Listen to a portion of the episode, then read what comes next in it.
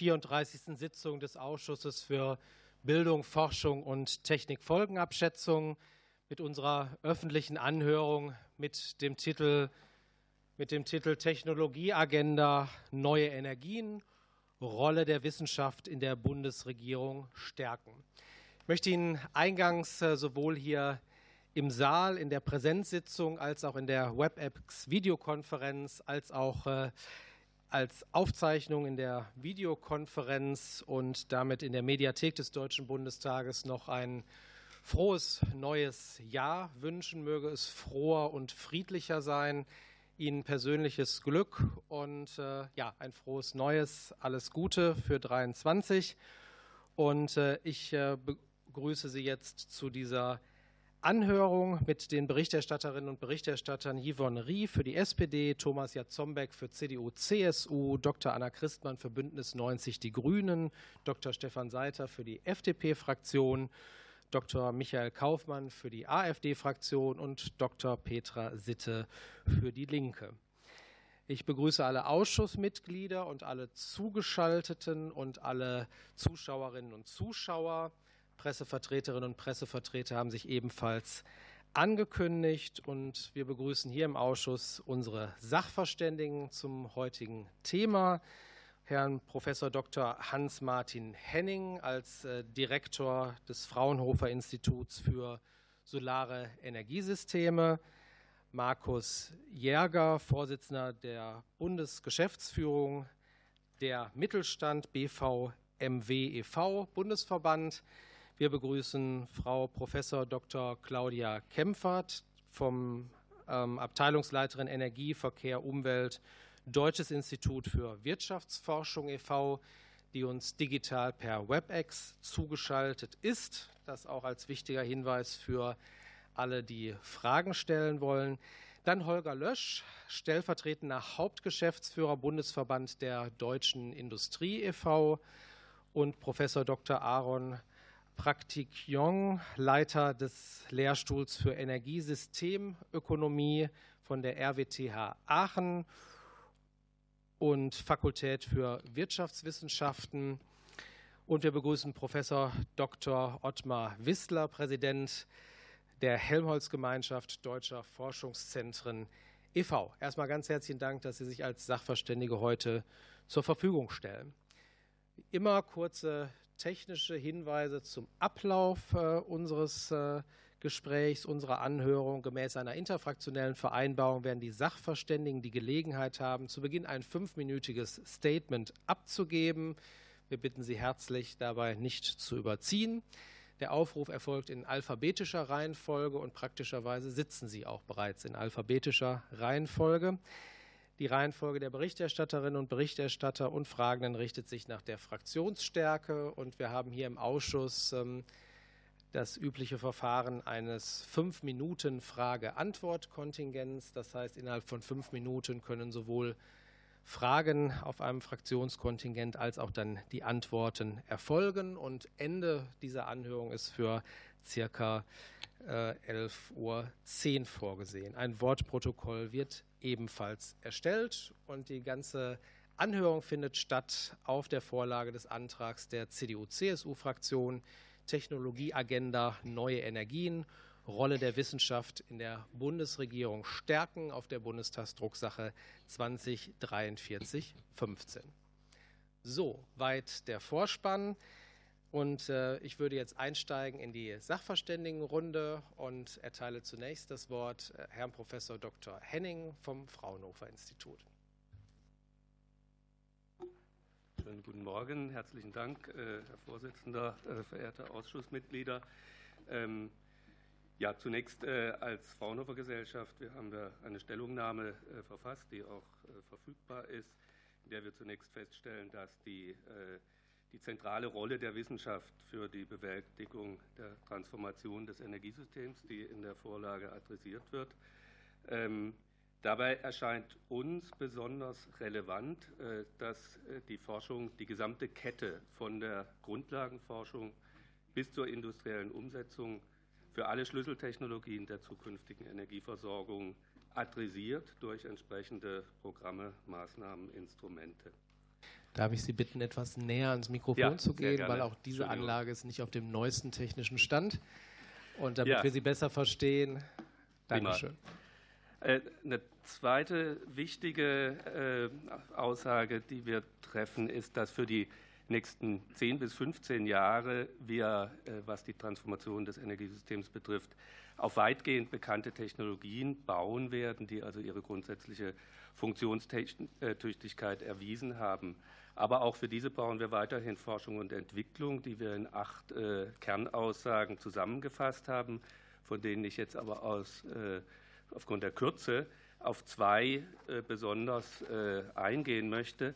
Und das ist einerseits die Systemforschung, die aus unserer Sicht eine hohe Relevanz hat. Wir stehen letztlich vor einem Paradigmenwechsel, was den Betrieb unseres Energiesystems betrifft. Flexibilisierung wird eine zentrale Rolle spielen bei immer mehr erneuerbaren Energien, die sozusagen das System dominieren. Und dafür halten wir Reallabore für ein ganz wesentliches Element, weil sie letztlich ein Instrument sind, um äh, Systemlösungen erfolgreich implementieren zu können und äh, auch entsprechende neue Geschäftsmodelle aller Beteiligten äh, gemeinsam in Zusammenarbeit zwischen Wissenschaft, Industrie und auch Politik zu entwickeln. Das also als einen Schwerpunkt, den ich hier besonders adressieren möchte. Und ein zweiter ist, dass äh, letztlich ein äh, funktionierendes Innovationsökosystem auch die industrielle Wertschöpfung in Deutschland und oder Europa benötigt für alle Schlüsseltechnologien der Transformation des Energiesystems. Und auch das sollte sozusagen durch entsprechende Forschungs- und Innovationsprogramme flankiert werden. Die Zielstellungen für die unterschiedlichen Technologien sind hier sicher unterschiedlich. Bei der Photovoltaik beispielsweise äh, geht es darum, äh, die Fertigung auch in Deutschland und Europa wiederzubeleben, was insbesondere die Fertigung von Wafern und Zellen betrifft. Bei Windenergie und Wärmepumpen geht es eher darum, wirklich äh, den hohen Stand der deutschen Fertigung auch langfristig sicherzustellen bei der Wasserstofftechnik, die äh, sich noch wirklich in einer ganz frühen Phase vor dem globalen Hochlauf befindet, haben wir eine hervorragende Ausgangsposition äh, mit der Forschung und Entwicklung und auch der äh, Produktion in Deutschland. Und da gilt es letztlich, uns als einen der weltführenden Standorte auch wirklich zu entwickeln. Ich würde vielleicht als ein Beispiel für ein unserer Einschätzung nach äh, ganz gut entwickeltes Innovationsökosystem, die Batteriezellfertigung, nennen, wo sich wirklich in den letzten fünf, sechs Jahren unglaublich viel getan hat, sowohl was Forschung und Entwicklung betrifft, aber auch was die breite Ansiedlung von Fertigungen betrifft in Deutschland und Europa. Äh, dazu hat sicher auch die Forschung, die Produktionsforschung ihren Beitrag geleistet, aber auch äh, die Unterstützung von Maßnahmen, beispielsweise durch europäische IPSAI-Projekte. Gerade jetzt ist ja auch ein neues IPSAI für die Batteriezellen äh, lanciert worden.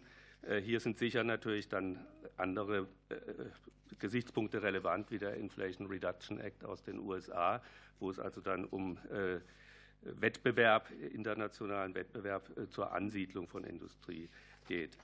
Eine letzte Bemerkung vielleicht auch zu dem Thema äh, neue Technologien, äh, die dann nach den 15, 20 Jahren äh, eine Rolle spielen können. Und da ist insbesondere die Kernfusion zu nennen, möglicherweise auch mit dem jüngst in den USA erfolgreich demonstrierten Ansatz der Trägheitsfusion. Wir halten das für richtig, dass wir auch dafür dedizierte Forschungsinitiativen entwickeln. Mehr dazu gerne in der Fragerunde. Letztlich unterstützen wir Forschungsförderung im Energiebereich substanziell zu stärken und stehen dafür sehr gerne äh, natürlich auch weiterhin als verlässlicher Partner bereit. Vielen Dank. Ja, vielen Dank, Herr Professor Henning, auch für die Punktlandung. Und ich erteile jetzt äh, für sein Eingangsstatement das Wort Markus Jäger für der Mittelstand. Ja, vielen Dank, Herr Vorsitzender. Vielen Dank, äh, liebe Abgeordnete, dass ich bei Ihnen sein kann und dort mal die Sicht des Mittelstands beschreibe, aber vielleicht nicht als nur Verbandsvorsitzender, sondern als Sohn einer fünf Generationen mittelständischen Familie, die ihren Betrieb gegen 1990 verloren hat. Wir waren mal die größten Bäckeruhrenproduzenten in Europa. Wir haben knapp 70.000 Bäcker am Tag produziert mit 6.000 Mitarbeitern in den Bestzeiten. Und heute gibt es davon gar nichts mehr. Und mein Vater hat in der vierten Generation alles verloren und er hatte damals die Idee, der Kampf muss dafür geeignet sein, die Zeit des Lebens, dass man für den Mittelstand, für die Kleinen sich einsetzt. Und deshalb sitze ich heute an diesem Platz. Ich glaube, dass ganz wichtig ist, dass wir uns noch mal in Erinnerung rufen, dass der Wohlstand in Deutschland, Made in Germany, Verlässlichkeit, Exportweltmeister, hohe Zuverlässigkeit und Qualität seinen Ursprung im Mittelstand hat. Die kleinen mittelständischen Unternehmen sind nicht nur 99 Prozent aller Unternehmen in Deutschland, sondern sie sind 80 Prozent verantwortlich für 80 Prozent aller Erfindungen und 60 Prozent der Patente. Sie haben 70 Prozent aller Ausbildungsplätze. Denken wir an die wunderbare duale Ausbildung, auf die wir so stolz sein können und für die uns die ganze Welt bewundert. Wir haben über 50 Prozent aller abhängigen Beschäftigten und 60 Prozent der Nettowertschöpfung. Warum sage ich Ihnen das? Weil eine Transformation, eine Innovation in Deutschland, egal wie viel Geld und welche Prozesse die Regierung da zur Verfügung steht, nur Sinn macht, wenn sie im Mittelstand, wenn sie bei den Kleinen ankommt. Wir sind das Land der ja, Dichter äh, und Erfinder und Tüftler und Denker.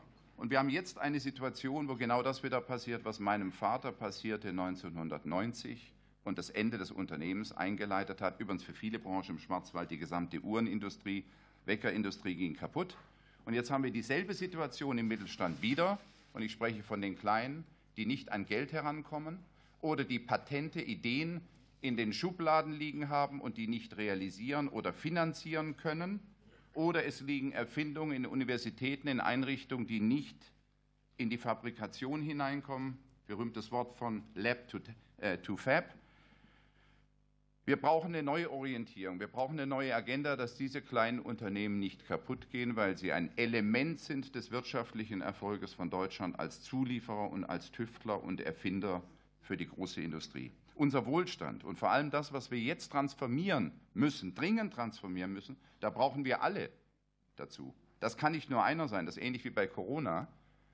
Wenn einer herumspaziert mit einer Erkältung ohne Maske, dann ist der eine große Gefahr. Und für uns ist es eine ganz große Gefahr, wenn ein Teil des Mittelstands absinkt und diese Innovation, das Know-how abverkauft wird ins Ausland. Und das findet gerade statt.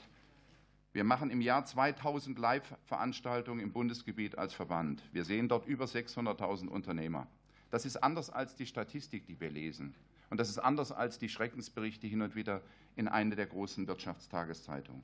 Es gibt Unternehmer, die wissen nicht mehr, wie sie in die Zukunft kommen. Denen fehlt das Geld, denen fehlt das Know-how, denen fehlt das Personal und die werden ihre Unternehmen aufgeben müssen und in der Kette, der Butterfly-Effekt oder andere nennen es die Nahrungskette, werden andere Unternehmen mitgezogen. Wenn Hakle kaputt geht, gehen auch die Lieferanten mitunter kaputt und kriegen keine Aufträge mehr. Deshalb unterstützen wir jede Partei und jede Agenda der Bundesregierung, die schnell Geld dem Mittelstand gibt, dass er sich transformieren kann, dass er in neue Energien sich entwickeln kann, dass er weiterbilden kann, dass Ideen, die er hat, an die Institute oder von den Instituten in die Betriebe gehen, um dort finanziert werden zu können.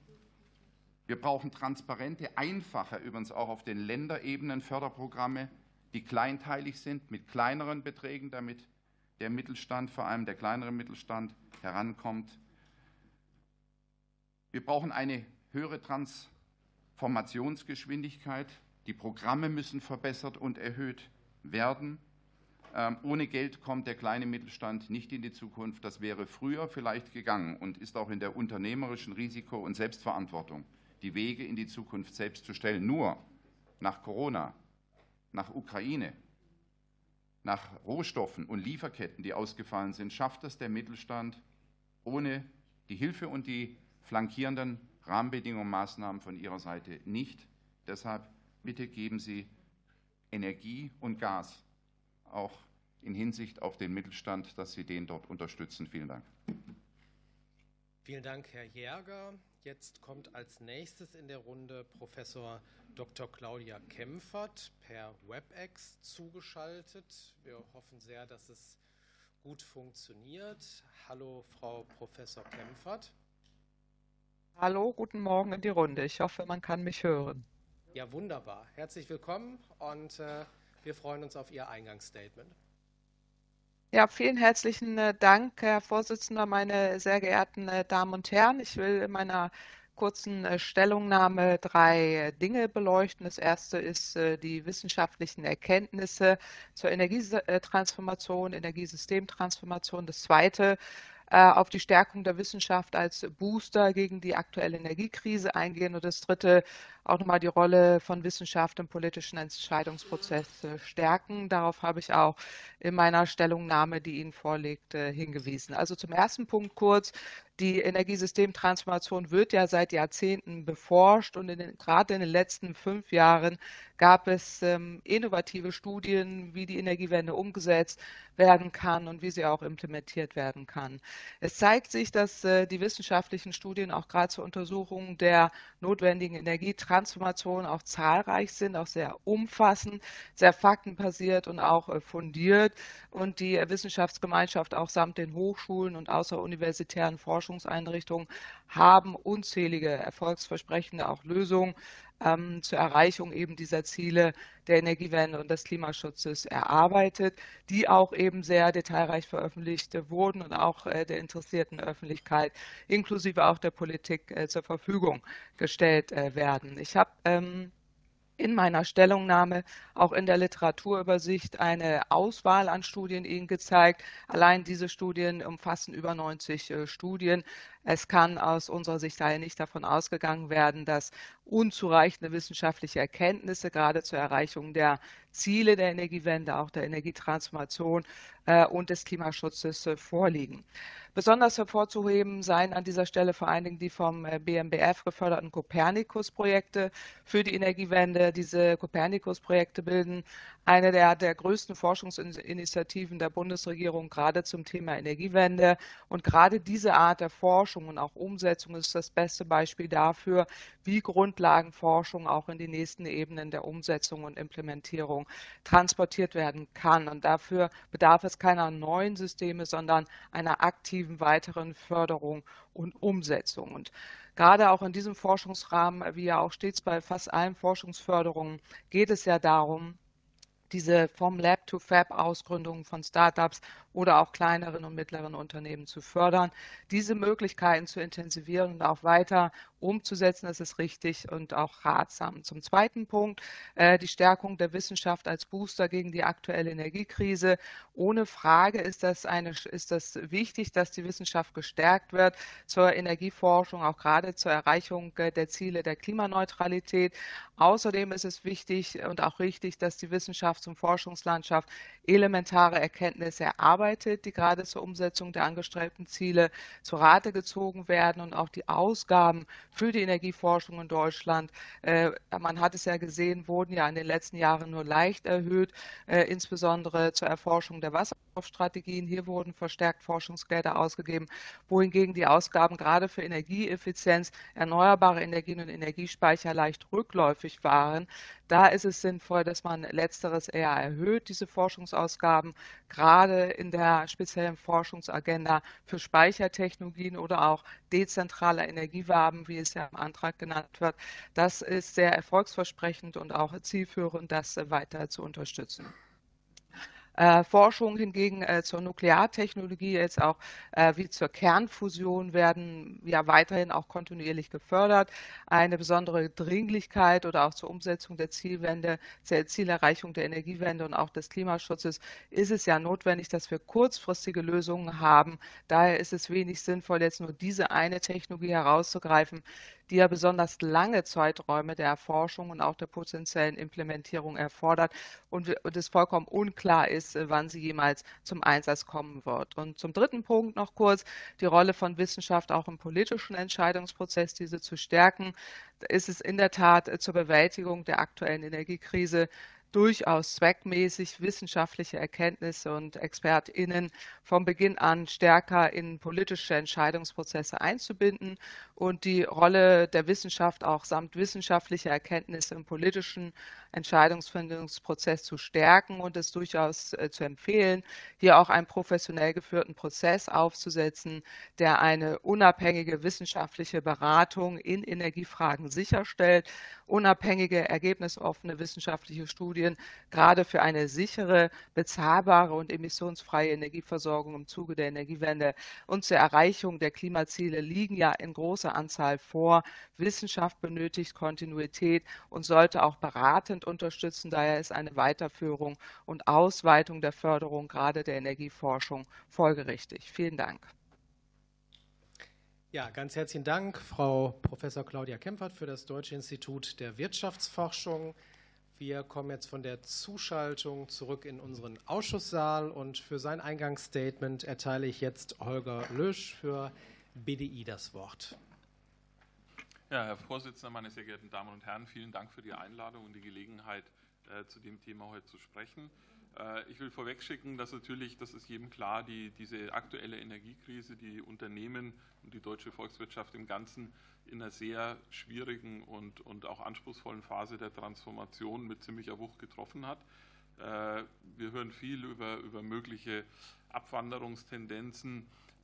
Was wir nicht sehen, ist, dass, dass große Mengen von Unternehmen eine Komplettabwanderung planen. Wir haben allerdings schon auch Umfrageergebnisse, äh, insbesondere auch aus dem Mittelstand, äh, dass dann doch jeder Fünfte darüber nachdenkt, mit Produktion irgendwo anders hinzugehen. Äh, ich fürchte, dass die amerikanischen Initiativen dieses Nachdenken ein Stück weit auch noch äh, befeuern wird. Da kann ich nachher noch kurz was zu sagen. aber das Schwierige ist, es geht bei all diesen möglichen ähm, Verlagerungen oder dem Nachdenken über andere Standorte fast immer um die nächste große Investition und das ist die, die wir ja für die Zukunftsentwicklungen jeweils auch brauchen. Deswegen ist es wahnsinnig wichtig, dass wir jetzt diese Energiekrise äh, gut stabilisieren, äh, dass wir sie gut überwinden und äh, in Zukunft uns dann eben auch mit der Frage einer resilienten Transformation vielleicht noch mehr beschäftigen. Umbau, der Umbau zur Klimaneutralität bietet der Industrie nach wie vor große Chancen. Das haben wir in unseren Klimapfadestudien ja sehr deutlich als BDI immer wieder auch betont. Äh, aber wie gesagt, äh, wir sehen jetzt auch, äh, dass es doch disruptive Prozesse gibt, die durchaus in der Lage sind, ähm, diese Chancen auch in Frage zu stellen. Das heißt, wir müssen die Prozesse in die Zukunft, die wir gemeinsam ja gehen wollen, äh, resilient gestalten und wir müssen sie mit einer klugen Wachstumsstrategie koppeln. Ähm, ich glaube, es geht um drei Dinge. Erstens natürlich um die, um die Erreichung der nationalen Klimaziele oder der europäischen Klimaziele. Es geht zum Zweiten aber natürlich auch um die Frage, wie wir den Standort erhalten, wie wir ihn ausbauen, wie wir die Chancen, auch globale Marktchancen nutzen und damit eng verkoppelt ist, auch welche Impulse kann Deutschland, deutsche Industrie, äh, auch deutsche Wissenschaft für den globalen Prozess der Transformation auch geben. Das ist für mich ein Dreiklang, äh, der nicht auseinanderzuhalten ist und den wir aber im gleichen Maße auch betrachten müssen. Ähm, die Wissenschaft hat hierbei eine ganz zentrale Rolle. Also ich selbst arbeite seit vielen Jahren sehr eng auch mit Acatec und, und mit anderen zusammen wir sind gerade am Ende eines, einer Feasibility Study über eine mögliche Wasserstoffpartnerschaft zwischen Deutschland und Australien, die wir mit Acatec äh, und der University of New South Wales gemacht haben.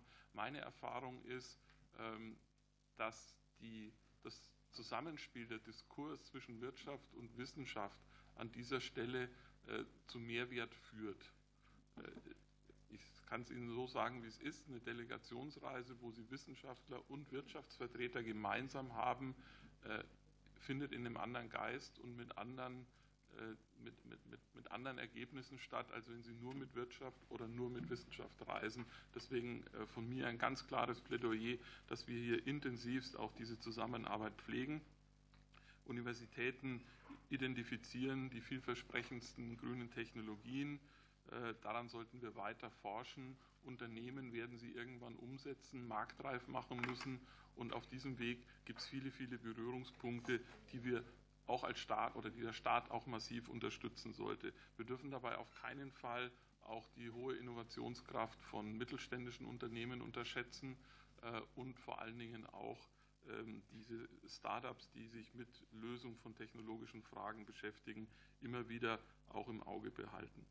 Ähm, Herr Hennig hat es gesagt, wir wissen im Grunde, was wir bis 2030 brauchen. Darüber hinaus werden wir weitere Technologieentwicklungen, vielleicht sogar auch Technologiesprünge äh, sehen. Äh, ich will noch auf einen Punkt eingehen. Ähm, es wird im Moment viel darüber geredet. In Brüssel ist da eine große Debatte, äh, was machen wir eigentlich falsch und was machen die Amerikaner besser, aufgeschreckt durch dieses IRA. Wir sollten die Debatte in Ruhe führen. Wir sollten sie auch sehr sachlich führen. Aber eins ist klar, äh, wir brauchen, wenn wir diese Prozesse positiv im Sinne der Transformation, positiv im Sinne des Erhalts des Standorts und auch positiv im Sinne von Impulsgeberschaft in die Welt hinaus gestalten müssen. Wir brauchen mehr Dynamik, wir brauchen mehr Flexibilität, wir brauchen mehr Effizienz und wir brauchen vor allen Dingen mehr Offenheit äh, in diesen Technologiefragen. Ich glaube, äh, dass die der Hang zu einer sehr detailgenauen, auch technologiedefinierten äh, Zentralplanung äh, wird uns hier nicht helfen. Man wird auch die Möglichkeit des Scheiterns, äh, auch die Möglichkeit des Ausprobierens besser geben müssen. Und nichts charakterisiert eigentlich den wissenschaftlichen Ansatz mehr als auch dieses Ausprobieren, dieses Versuchen, auch Dingen eine Chance zu geben und dann vielleicht zu akzeptieren, dass sie scheitern. Das wäre so ein, so ein, ähm, ein Learning, was ich jetzt aus vielen Jahren enger Zusammenarbeit zwischen Wirtschaft und Wissenschaft mitnehmen kann. Und das ist etwas, wo ich mir manchmal auch im politischen Bereich vielleicht ein bisschen mehr Mut wünsche, ähm, auch breiten Optionsfeldern einen Raum zu geben. Danke. Danke, Herr Lösch. Nächster in unserer Sachverständigenrunde ist jetzt Professor Aaron Practignon für die RWTH Aachen. Ja, schönen guten Morgen und ein frohes neues Jahr auch von meiner Seite. Herzlichen Dank für die Einladung zu dieser Ausschusssitzung und auch für die Möglichkeit, Stellung zu nehmen. Ich möchte drei Punkte aufführen. Ähm, zunächst erstens, ähm, wir haben es gehört, Deutschland befindet sich in einem starken internationalen Wettbewerb. Und daher denke ich auch, dass eine kluge Energieforschungsagenda, eine kluge Energieforschungsstrategie wichtig ist für die Wettbewerbsfähigkeit in Zukunft auch in Deutschland. Aber ich möchte auch die Situation nicht schlecht reden, ähm, nicht schlechter als sie ist. Äh, ganz im Gegenteil, Deutschland hat eine sehr, sehr starke Energieforschungsgemeinschaft. Und ähm, international genießt Deutschland nämlich einen sehr, sehr guten Ruf, eine sehr, sehr starke Reputation, was die Energieforschung angeht. Und da möchte ich an das anknüpfen, was auch meine Vorredner gesagt haben, insbesondere bei der Systemintegration erneuerbarer Energien.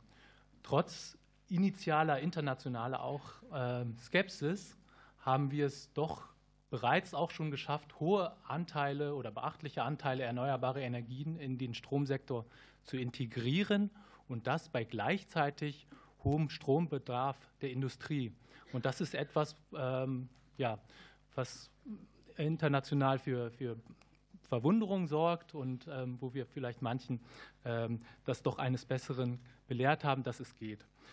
Ähm, und ja, das haben wir der starken Energieforschung in Deutschland auch zu verdanken.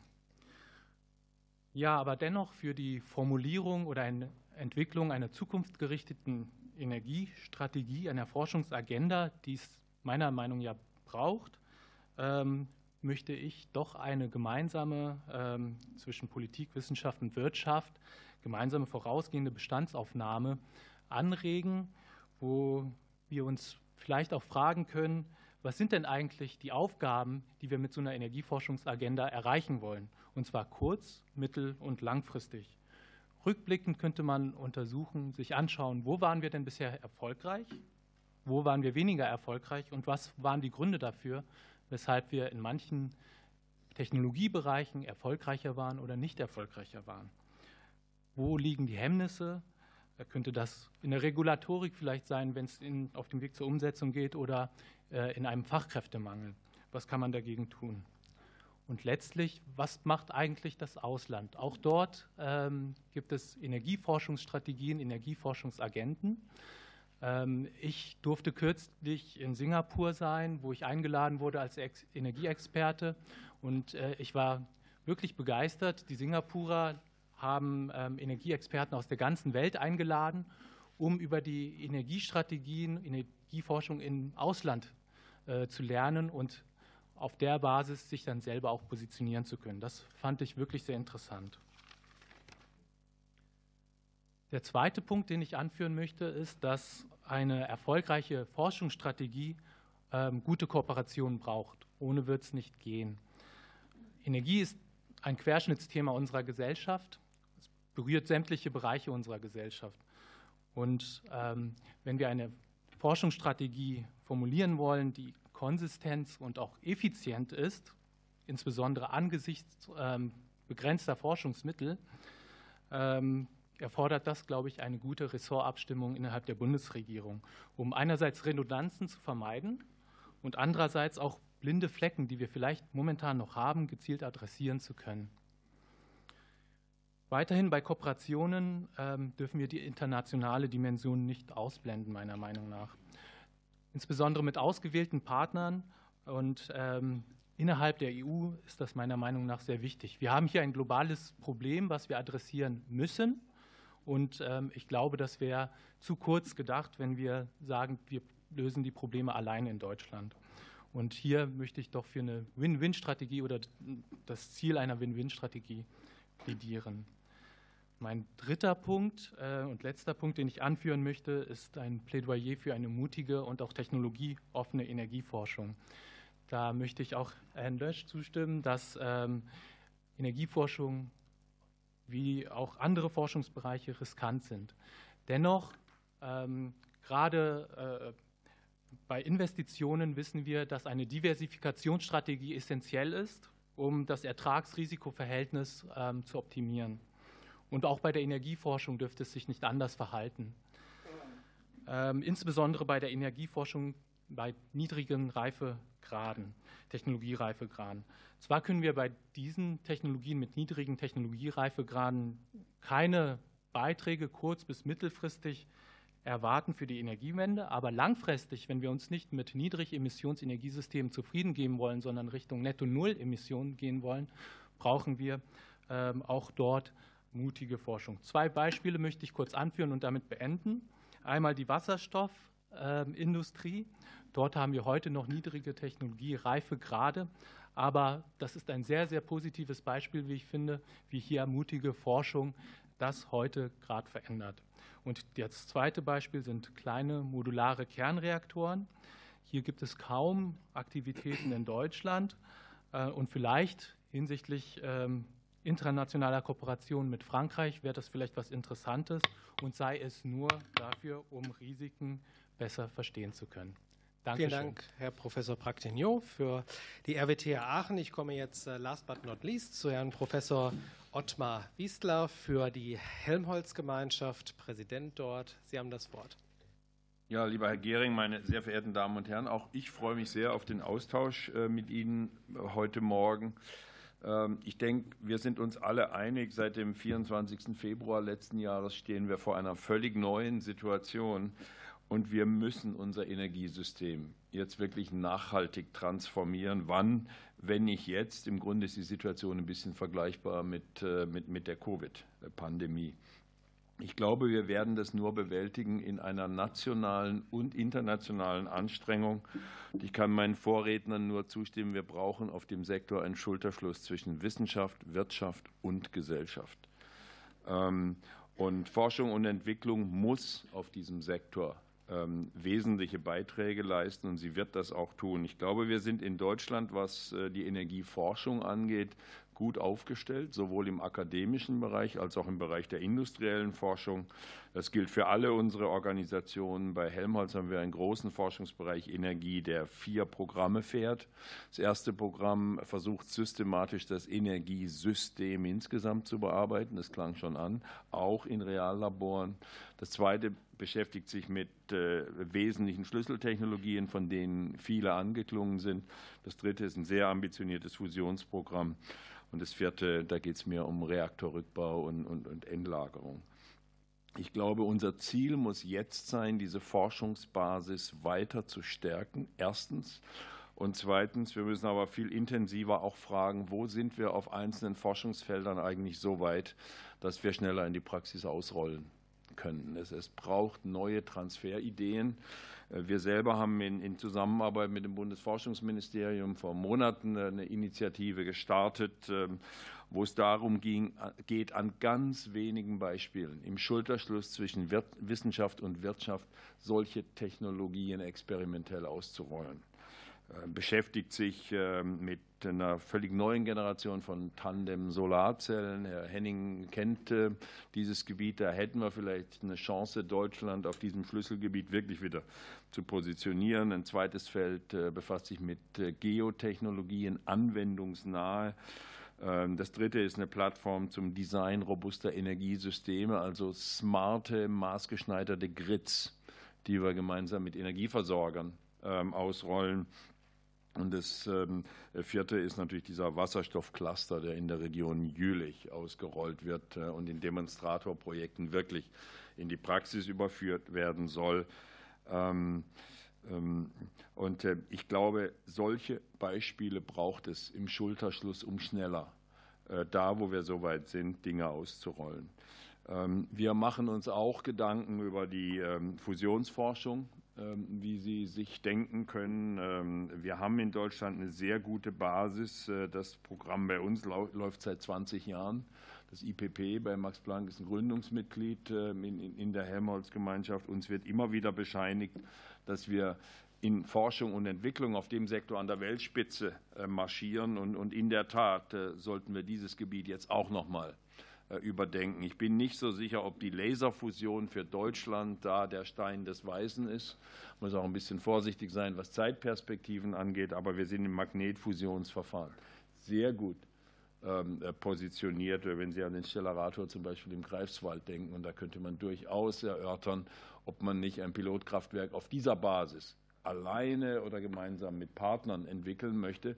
Das braucht allerdings einer kräftigen Anstrengung. Wir sind ja, wir sind ja im, im Dialog. Ähm, mein letzter Punkt schließt ein bisschen an meinen Partner zur Rechten an. Ich glaube, wir brauchen in diesem Land dringend einen gut durchdachten nationalen Energieplan. Den haben wir nicht. Wir agieren im Moment im Krisenmodus, äh, aber es ist nicht wirklich klar wo sind unsere Potenziale, worauf bauen wir im Moment auf, ähm, wo sind wir technologisch besonders gut positioniert und wollen wir, wo wollen wir in Zukunft hin. Mittelfristig, langfristig. Ähm, und ähm, ich glaube, das ist wirklich vordringlich. Der Weg dahin ist ganz einfach. Wir brauchen ein herausragendes Panel von unabhängigen Expertinnen und Experten aus der Wissenschaft, aus der Wirtschaft und aus der Gesellschaft, was den Auftrag bekommen muss, innerhalb weniger Monate einen solchen Plan zu erarbeiten, der dann gemeinsam ähm, exploriert wird. Äh, wir sind da nicht alleine auf der Welt. Die USA hat diesen Plan längst. Wir hatten Steven Chu auf unserem Jahresempfang, er hat ihn da ja präsentiert. Ähm, und ich glaube, das ist wirklich äh, vordringlich. Denn am Ende geht es darum, da kann ich meinen Vorrednern nur zustimmen, dass wir unser Land als internationalen Champion positionieren müssen für nachhaltige Energietechnologien. Und ich glaube, das ist nur auf diesem Weg möglich. So viel von meiner Seite. Ja, vielen Dank, Herr Professor Wiesler, Präsident Helmholtz-Gemeinschaft Deutscher Forschungszentren e.V. und erstmal allen Sachverständigen danke für die Eingangsstatement-Runde. Wir kommen jetzt zur Berichterstatterinnen und Berichterstatterrunde und als erste rufe ich auf Yvonne Rie für die SPD-Fraktion. Genau, sehr geehrter Herr Vorsitzender, liebe Sachverständige, erstmal vielen, vielen Dank für Ihren Impuls. Ähm, die Stellungnahmen haben, glaube ich, sehr deutlich nochmal gezeigt, warum die Wissenschaft und die Forschung so eine zentrale Rolle gerade bei den komplexen Fragen unserer Zeit haben. Und da sind wir uns, glaube ich, auch sehr einig ähm, hier in dieser Runde, auch auf politischer Seite. Ich hätte die erste Nachfrage würde an Herrn Professor Praktinio gehen. Ähm, ich es ist natürlich eine SWOT-Analyse, ist jetzt nichts Neues. Ich fand es trotzdem sehr ähm, simpel und trotzdem sehr, sehr prägnant, wie Sie es ausgeführt haben, dass man sich natürlich auch fokussieren sollte. Und da würde ich Sie gerne nach Ihrer Einschätzung fragen, ob und wie sich auch Forschungsoutputs durch so eine äh, SWOT-Analyse, ähm, durch eine missionsorientierte Forschungsstrategie, wie sie ja die Bundesregierung vorhaben, vielleicht auch noch mal verstärken lassen. Herr Praktinio. Ja, vielen Dank für die Rückfrage. Ähm, ich hatte es ja schon äh, gesagt, Forschungsmittel sind knapp und ähm, allein deswegen müssen wir uns, glaube ich, in Teilen auch fokussieren. Das ist äh, gut und wichtig, ähm, bräuchte aber eine vorangehende Analyse meiner Meinung nach. Also ähm, ich glaube, es geht um so viel Geld, dass ja nur aus dem Bauch heraus entscheiden, da glaube ich keine gute äh, Entscheidungsgrundlage wäre. Und deswegen empfehle ich, ähm, dort ein wissenschaftliches Gremium, ähm, das gemeinsam mit äh, Gesellschaft und Wirtschaft ähm, ja, diese SWOT-Analyse vielleicht durchführt, um herauszufinden, wo wird denn genug getan, wo wird vielleicht zu viel getan und wo fehlt es denn noch. Ne? Genau, das äh, zu meiner Meinung. Weitere Fragen, Frau Rie? Natürlich. Dann hätte ich eine Nachfrage an Herrn Lösch. Ähm, Sie hatten darauf hingewiesen, dass ähm, oder Sie haben darauf hingewiesen, dass klimafreundliche Technologien zwar bekannt sind, aber häufig ähm, noch nicht wirtschaftlich bzw. noch nicht verfügbar. Und äh, da würde mich einfach mal interessieren, wir haben ja dieses Spannungsfeld dazwischen, dass wir möglichst lange eine Technologieoffenheit in der Förderung haben wollen. Und gleichzeitig müssen wir natürlich sehr schnell reagieren können, um zielgerichtet und vor allen Dingen auch schnell eine Fokussierung hinzubekommen, wenn es einen entsprechenden Reifegrad gibt. Hätten Sie dann einen konkreten Vorschlag, wie man dieses Spannungsfeld ähm, gut hinbekommen würde und koordinieren könnte? Herr Lösch. Ja, vielen Dank.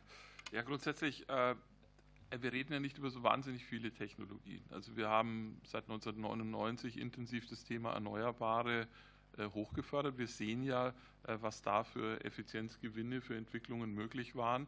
Aber ehrlich gesagt, wenn man sich 1999, was ja manche die Frage gemacht haben, die Frage gestellt hätte, ist das nicht alles viel zu teuer, ist das nicht viel zu wenig, ist das nicht viel zu aufwendig, dann hätten wir diese Entwicklung nicht erlebt. Das heißt, wir brauchen einfach die Bereitschaft, äh, da, wo wir wirklich einig sind, da sind Potenziale, äh, dass wir dort auch entsprechend unterstützen. Unterstützen kann man natürlich durch, durch gezielte Förderung, das haben wir mit dem EEG äh, gemacht. Man kann aber auch unterstützen durch Innovations- und Investitionsförderung. Und wenn die größte Unterstützung für jede dieser Technologien ist die Skalierung. In dem Moment, wo sie in die Skalierung, in die wirtschaftliche, in die industrielle Anwendung gehen, sehen sie große äh, Innovationssprünge. Das werden wir beim Wasserstoff oder erleben wir jetzt schon beim Wasserstoff, wo wir heute schon über, über ein Fünftel der, der heutigen durchschnittlichen Kosten ausgeht als Ziel, wo man hin will. Und äh, je nachdem, äh, wie geschickt man die, die Skalierung unterstützt, desto schneller kommt man auch an dieses Ziel. Ich glaube, wir haben hier nicht so wahnsinnig viel Auswahl an Technologien vom Grundsatz her, über die wir entscheiden müssen. Äh, es sind dann häufig dann doch die, äh, die, die, die Anwendungsbeispiele, die Diskussionen, wo man solche Sachen anwenden kann. Da gibt es sicher mehr Bedarf. Aber ich glaube, äh, dass wir grünen Strom und grüne Moleküle und perspektivisch würde ich auch, auch sagen wir, die, die Fusion auch auf jeden Fall sehen. Ähm, äh, dass wir das auf jeden Fall brauchen und daran arbeiten müssen. Daran würde ich jetzt, glaube ich, keinen seriösen Zweifel irgendwo in, so in der Gesamtlandschaft sehen. Vielen Dank. Dann jetzt äh, für die CDU-CSU-Fraktion Thomas Jatzombeck. Ja, vielen Dank, Herr Vorsitzender. Ich würde gerne einmal an Professor Wiesler und einmal an Herrn Lösch fragen, ähm, ob Sie der Meinung sind, dass wir genau in dieser Zeitenwende ein Mehr an Investitionen in Forschung im Bereich der Energie brauchen, so wie wir das bei Corona gemacht haben, 15 Milliarden unter anderem für die Wasserstoffstrategie und vielleicht auch ein Stück als Antwort auf den IRA. Also sind Sie der Überzeugung, wir brauchen mehr Investitionen im Bereich Forschung für Energie? Vielen Dank, Herr Professor Wiesler zuerst. Ähm, ich glaube, es ist kein Zweifel, wenn wir auf diesem Gebiet ähm, uns dynamisch weiterentwickeln wollen, müssen wir noch mehr investieren. Und ich, glaube, es geht da nicht um das Gießkannenprinzip, sondern es geht darum, zum einen äh, auf den Feldern, wo wir wirklich Schlüsseltechnologie entwickeln, Forschung und Entwicklung zu stärken. Äh, und zum Zweiten geht es darum, wirklich im Schulterschluss diesen Transfer äh, zu befördern. Da sehe ich eine große Chance drin. Da muss man sich darauf verständigen, welche Konstellation ist die beste auf welche Technologien setzt man und in welcher Modellregion tut man das. Da könnte diese Wasserstoffregion, die da jetzt entsteht, an einem Ort in Jülich-Aachen eine Blaupause sein für andere. In anderen Regionen würde man ähm, maßgeschneiderte Energiesysteme entwickeln. Äh, in der dritten Region würde man stärker auf Speicheransätze gehen. Also Photovoltaik wäre ein viertes Beispiel. Ähm, ich, ich, glaube, auf diese Art könnte man auch regionale Stärken oder Komponenten relativ klug ausspielen. Aber wenn wir nicht mehr investieren, werden wir auf diesem Gebiet international nicht die wesentlichen Beweger sein. Das, äh, das ist ganz klar. Aber es geht darum, strategisch zu investieren. Auch dafür, äh, im Übrigen, bräuchten wir eigentlich einen Plan. Einen klugen Zukunftsplan, in dem wir uns dann darauf verständigen, da setzen wir alle gemeinsam. Schwerpunkte, weil wir da für unser Land besondere Chancen sehen. Ähm, also ich glaube, das also als Grundvoraussetzung kristallisiert sich immer mehr heraus. Ja, vielen Dank für die Frage, Herr Jatzombeck. Achso, Entschuldigung, ich habe jetzt das Wort genommen. Ist okay. Ähm, ja, ähm, ich habe dieser Tage eine Statistik gesehen bei allen relevanten grünen Technologien. Äh, gegliedert nach Weltregionen und, und ihrer, ihrer Marktanteile da. Da gibt es noch zwei, wo Europa in irgendeiner Form, also oder wo die Chinesen weniger als 50 Prozent haben. Äh, das ist äh, Wärmepumpen, wobei da Asien auch sehr stark ist wegen der ganzen äh, ähm, Klimaanlagentechnologie und das ist Elektrolyse. Das zeigt uns eigentlich, dass die Frage, ob wir mehr investieren müssen, nicht nur in die in die Forschung, sondern auch in die Innovation und auch in die Investition. Äh, das finde ich ist, ist absolut klar. Also hier, äh, wir können nicht permanent beschwören, wie zentral das Thema äh, eine, eines Pfades zur Klimatransformation ist. Wir müssen auf allen Ebenen die Konsequenzen ziehen und die Konsequenzen heißen, dass wir dort mehr Effort machen, dass wir uns dort mehr auch reinhängen. Ähm, das ist mal das eine. Das zweite, äh, was brauchen wir? Ich hatte das vorhin angesprochen. Ich glaube, dass die Diskussion, die wir jetzt nach dem IRA in Brüssel und auch hier erleben, äh, genau in die Richtungen zeigt, wo es hängt. Es hängt an der Geschwindigkeit, es hängt auch an der Effizienz und es hängt auch an der Einfachheit und äh, der, der, wie soll ich das sagen, also der Usability würde man vielleicht sagen, äh, unserer Verfahren, auch der Verfahren, wie wir fördern äh, und wie wir Dinge möglich machen. Das ist für mich der Kern der Debatte, der momentan auch, auch in Brüssel ausgetragen wird. Die Amerikaner sind da sehr simpel gestrickt. Ne, die sagen einfach, zahlst Mindestlohn, kriegst du 10% Steuerreduzierung, machst es in der Region, wo wir glauben, dass es wichtig ist, weil da Arbeitsplätze verloren gegangen sind, du nochmal 10%. Also das ist alles sehr, sehr einfach aufgestellt. Ich will nicht sagen, dass das, was die Amerikaner vorgelegt haben, wirklich der, der heilige Gral ist. Aber es zeigt uns auf, wie kompliziert unsere Verfahren sind. Und ich glaube, das ist zentral. Wir brauchen mehr Geschwindigkeit, auch bei Planungs- und Genehmigungsverfahren. Und wir brauchen mehr Effizienz. Und grundsätzlich äh, glaube ich, dass man in diese große Zukunftsaufgabe in jedem Fall immer noch mehr wird investieren können und müssen. Ja, vielen Dank. Ich würde dann jetzt äh, für Bündnis 90 Die Grünen Kollegin Dr. Anna Christmann aufrufen. Ja, ganz herzlichen Dank. Äh, ich genau, komme sofort zu meiner Frage, möchte nur die kurze Vorbemerkung machen, dass ich glaube, viele Anmerkungen, die hier gemacht worden sind, ja auch ausdrücklich geteilt werden, ja auch seitens der Bundesregierung.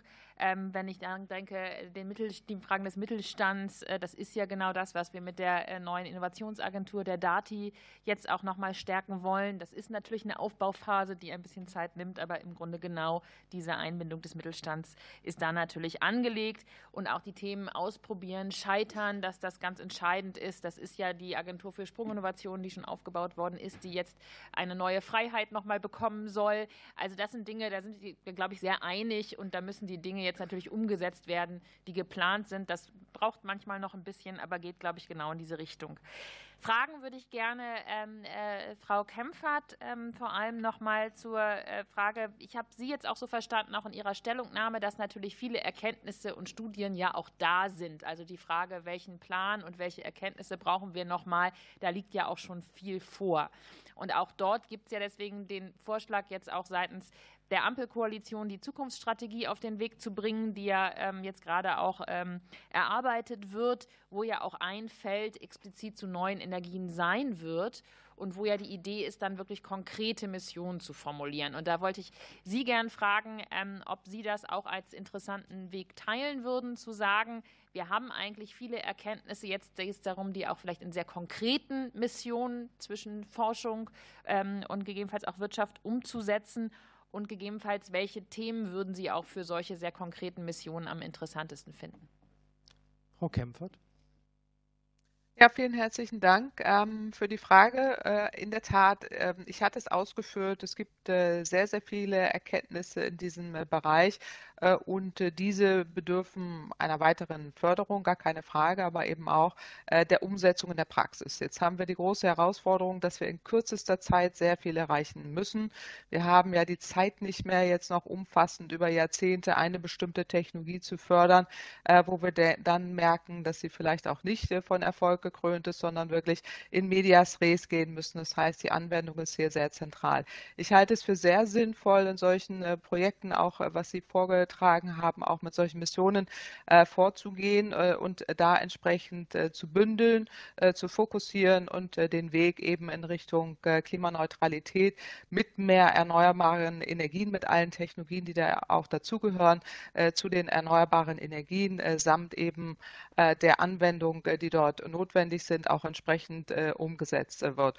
Und ich halte es auch äh, für sinnvoll, dass wir da entsprechend äh, solche Programme schärfen, wie Sie es ja auch äh, angedacht haben und auch umsetzen wollen, damit man hier in die Praxis äh, kommt, damit auch eine schnellere Umsetzung machbar ist. Also insofern halte ich es für sinnvoll, ja, absolut. Und auch die Mission, die Sie vorhaben, das umzusetzen. Und was ist da besonders wichtig? Natürlich der Ausbau der erneuerbaren Energien der da an erster Stelle steht, samt eben auch aller damit zusammenhängenden Energietechnologien, die da notwendig sind, angefangen von äh, Speichern, auch innovativen Speichern, Digitalisierung, intelligenter Last- und ähm, äh, Energiemanagementsysteme, äh, eben auch äh, dieses weiter umzusetzen und auch äh, zu fokussieren und zu fördern. Danke. Frau Christmann. Ja, vielen Dank. Ich würde vielleicht die Frage dann auch nochmal äh, an Herrn Wiestler äh, gerne weiterreichen, weil Sie ja auch äh, gesagt hatten, eben da seine Strategie ja auch nötig. Ich würde sagen, wir haben auch relativ strategisch gehandelt im Bereich Energiebereich im letzten Jahr. Äh, aber die Zukunftsstrategie ist natürlich jetzt ja auch genau das Vorhaben, ähm, auch diese Bereiche nochmal zusammenzubinden ähm, und einen klaren Weg aufzuzeigen, eben gerade auch mit diesen konkreten Missionen. Insofern würde ich gerne auch nochmal von Ihnen hören, ob Sie darin äh, quasi, wie Sie das auch bewerten und welche Form und wie konkret solche Missionen auch aus Ihrer Sicht sein sollten. Herr Wiesler? Also, also ich glaube, von den Themen her würde ich mich dem anschließen, was Frau Kempfert gesagt hat. Ähm, ähm, bei erneuerbaren Energien, äh, wir sollten wirklich einen ernsthaften Anlauf nehmen äh, bei innovativen neuen Solarmodulen. Da ist sehr viel Know-how in Deutschland. Da kommt eine völlig neue Generation von Technologien. Da haben wir wahrscheinlich eine Chance, uns international äh, nochmal aufzustellen. Das schien ja vor 20 Jahren schon mal so zu sein. Und dann hat es sich leider in eine andere Richtung ähm, entwickelt. Ich glaube, der Speichersektor ist einer, der auch nochmal fokussiert werden kann in dem Kontext. Auch da haben wir relativ viel Brainpower, ähm, aber wir sind noch nicht gut genug äh, in, in der Umsetzung. Ähm, Erprobung, Design maßgeschneiderter Energiesysteme wäre ein, ein, drittes Beispiel. Auch das äh, ist re relativ leicht äh, ausrollbar. Ähm, äh, natürlich Technologien, ähm, die echt vielversprechend erscheinen auf dem großen Sektor grüner Wasserstoff. Und über die Fusion haben wir ja schon gesprochen. Und ich glaube, es geht wirklich ein bisschen darum, zu versuchen, dass wir im Rahmen der Zukunftsstrategie äh, auf dem Gebiet wirklich wenige konzertierte Aktionen mit kritischer Masse auf den Weg bringen. Das ist ja mit Mission vielleicht ein bisschen angedacht oder mit dem, mit dem Stichwort. Ich glaube, auf die Themen können wir uns dann relativ schnell verständigen. Danke, Herr Professor Wiestler. Ich rufe jetzt auf für die FDP-Fraktion Kollege Dr. Stefan Seiter. Ja, vielen Dank, Herr Vorsitzender, und auch mein Dank an Sie als Expertinnen und Experten ähm, bei diesem Thema und äh, auch die Begriffe, die gefallen sind, sei es Technologieoffenheit auf der einen Seite, sei es auch das Thema äh, Abbau von ähm, sehr engen Regularien, äh, die dann doch den Innovationsprozess dann hindern und auch den Transferprozess und, hindern. Und deswegen meine Frage erstmal an, an Sie, Herr Wistler. Sie haben jetzt gerade angesprochen, okay, wir würden uns auf gewisse Themenfelder dann relativ schnell einigen. Und Sie haben ja auch in Ihrem, äh, Ihrer Stellungnahme geschrieben, dass Deutschland immer ein Energieimportland sein wird. Ähm, können Sie uns da vielleicht in zwei, drei Sätzen kurz sagen, wie Sie da den Zusammenhang denn endlich sehen, wie wir diese missionsorientierte mhm. Politik kombinieren können mit dieser internationalen Verflechtung? Herr Professor Wiesler ist angesprochen. Ja, das ist natürlich ein wichtiger Punkt. Also ich glaube, unsere Stärke liegt vor allem darin, dass wir enorme Entwicklungspower haben und dass wir Schlüsseltechnologien entwickeln, gemeinsam zur Marktreife bringen und ausrollen.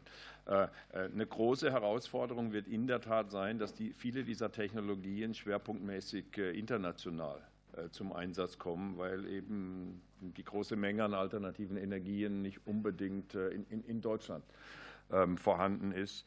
Ähm, aber nochmal, da sehe ich auch eine Riesenchance für den Wirtschaftsstandort Deutschland. Und wir haben einige Themen hier, die natürlich hier sehr wohl ausgerollt werden können. Wenn Sie an Energiesysteme denken, an intelligente Grids, die auch vermarktbar und exportierbar wären äh, und vielleicht langfristig an das Thema äh, Kernfusion, wobei bei Kernfusion äh, man natürlich ehrlich auch sagen muss, da sprechen wir eher über einen mittelfristigen Ansatz, den wir aber jetzt massiv vorantreiben müssen, sonst kommen wir da nie an. Weitere Fragen, Herr Kollege Seiter? Ja, vielen Dank. Ähm, ich hätte eine Frage dann jetzt an Herrn Jäger.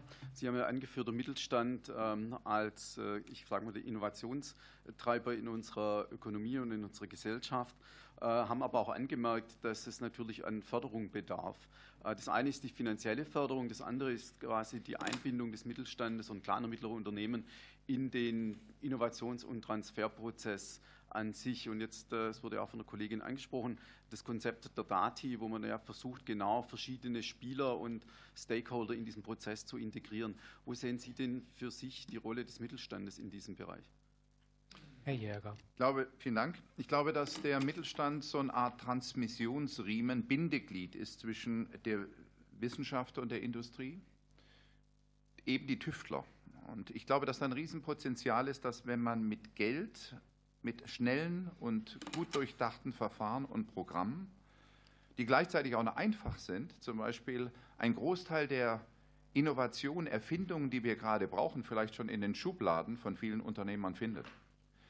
Es gab mal eine Schätzung, ob die stimmt, weiß ich nicht, von knapp 500.000 Erfindungen und potenziellen Patenten, die in Schubladen von Unternehmern zwischen Österreich, der Schweiz und Deutschland liegen.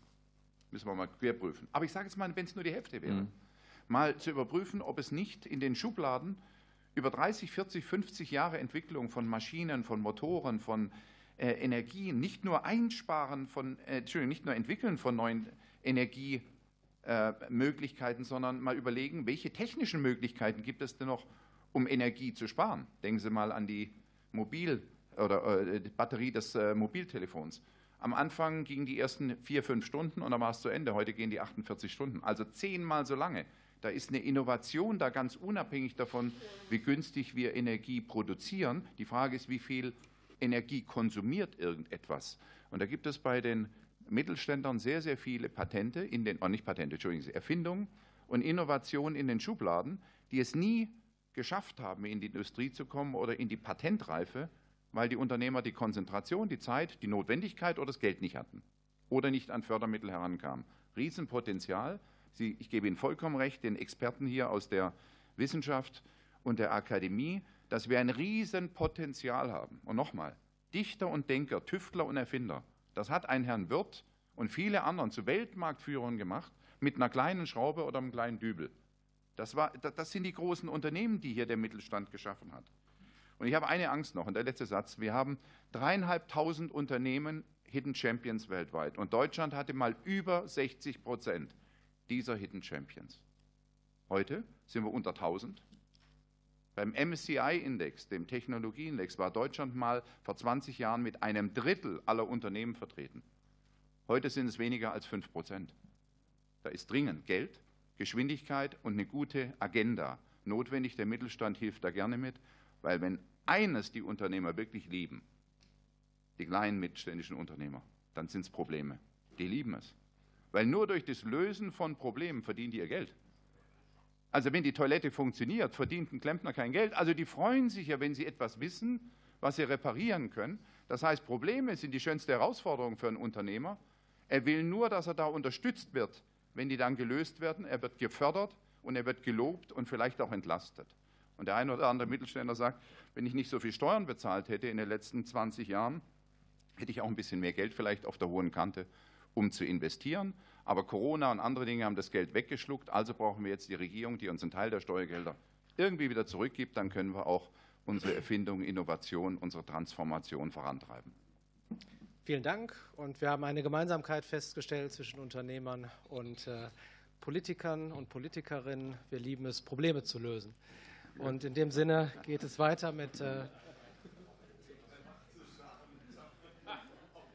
ja, genau. Es sind auch einige Jahre jetzt einige Probleme geschaffen worden und jetzt versuchen wir sie zu lösen. Dr. Michael Kaufmann, AfD-Fraktion. Ja, vielen Dank, Herr Vorsitzender.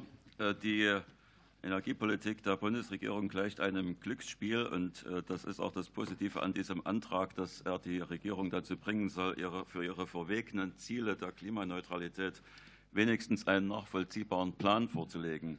Äh, meine erste Frage richtet sich an Frau Professor Kempfert. Äh, wie bewerten Sie die, das Vorgehen der Politik, willkürlich Ausstiegs Termine für bestimmte Technologien vorzugeben. Ich sage nur Kohle, Atom, aber auch Verbrennungsmotoren, ohne dass dafür ein äh, nachvollziehbarer Plan für einen Ersatz vorhanden ist. Äh, zweite Frage richtet sich an äh, Professor Praktinio. Äh, die, die, Kernenergie ist weltweit auf dem Vormarsch. Gerade hat Schweden angekündigt, äh, weitere Bauplätze für Kernreaktoren auszuweisen. Die deutsche Industrie war äh, mal in der Kerntechnik führend. Wäre es nicht sinnvoll, wäre es nicht ein sinnvolles Betätigungsfeld für die oder eine Chance für Geschäfte im Ausland Reaktoren zu bauen? Sollte man da nicht die Forschung in Deutschland verstärken? Und die dritte Frage richtet sich an Herrn Lösch.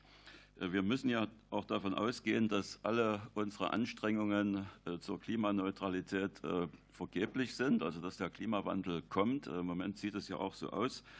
Äh, ist es dann überhaupt sinnvoll, dass die Unternehmen Milliarden Ausgaben machen, um die CO2-Neutralität zu erreichen? Wäre es nicht viel sinnvoller, diese begrenzten Ressourcen einzusetzen, um sich auf den Klimawandel einzustellen, also sprich vor den Folgen des Klimawandels zu schützen. Danke. Danke. Drei Minuten für die Antworten. Frau Professor Dr. Kempferts first. Ja, vielen Dank äh, für die Frage. Ich halte es für sinnvoll, dass äh, die Bundesregierung Ziele vorgibt, auch in Bezug auf die Treibhausgassenkung. Hier geht es ja um das maximale CO2-Budget, was äh, Deutschland noch zur Verfügung hat, um eben die Klimaziele zu erfüllen. Deswegen braucht man hier konkrete Schritte, um ähm, die Energietransformation sicherzustellen. Wichtig ist ähm, aber, dass man nicht nur Ausstiegsdaten definiert, sondern auch formuliert und deutlich deutlich macht, wie der Einstieg stattfindet, wie die Energiesystemtransformation stattfindet, auf, basierend auf einer Vollversorgung aus erneuerbaren Energien. Dazu bedarf es eben sehr vieler Schritte, der Ausbau einmal erneuerbarer Energien, aber eben auch viele anderer Energiesystemtechnologien, die hier wichtig sind. Äh, die Innovationen wurden gerade schon aufgezeigt, die auch dahinter stehen. Also insofern gilt es jetzt mit diesem Rahmen, äh, den äh, die Politik hier vorgeben kann und sollte, diese Investitionen zu kanalisieren und auch äh, zu ermöglichen, dass sie stattfinden, ähnlich wie eben auch aktuell in den USA, um diese Innovationen im Markt zu haben und dann die Energiesystemtransformation auch zu schaffen. Danke. Dankeschön, Herr Praktinio. Vielen Dank für die Frage. Ähm, ich hatte es ja gesagt, dass ähm, Energieforschung auch riskant ist. Und in dem Kontext müsste man auch das Thema kleine modulare Kernreaktoren sehen. Ich weiß es nicht, ob das unsere Probleme in Zukunft lösen wird, keine Ahnung. Und dass, ähm, dass da kein Konsens herrscht, sieht man ja, dass unterschiedliche Länder sich da verschieden positionieren.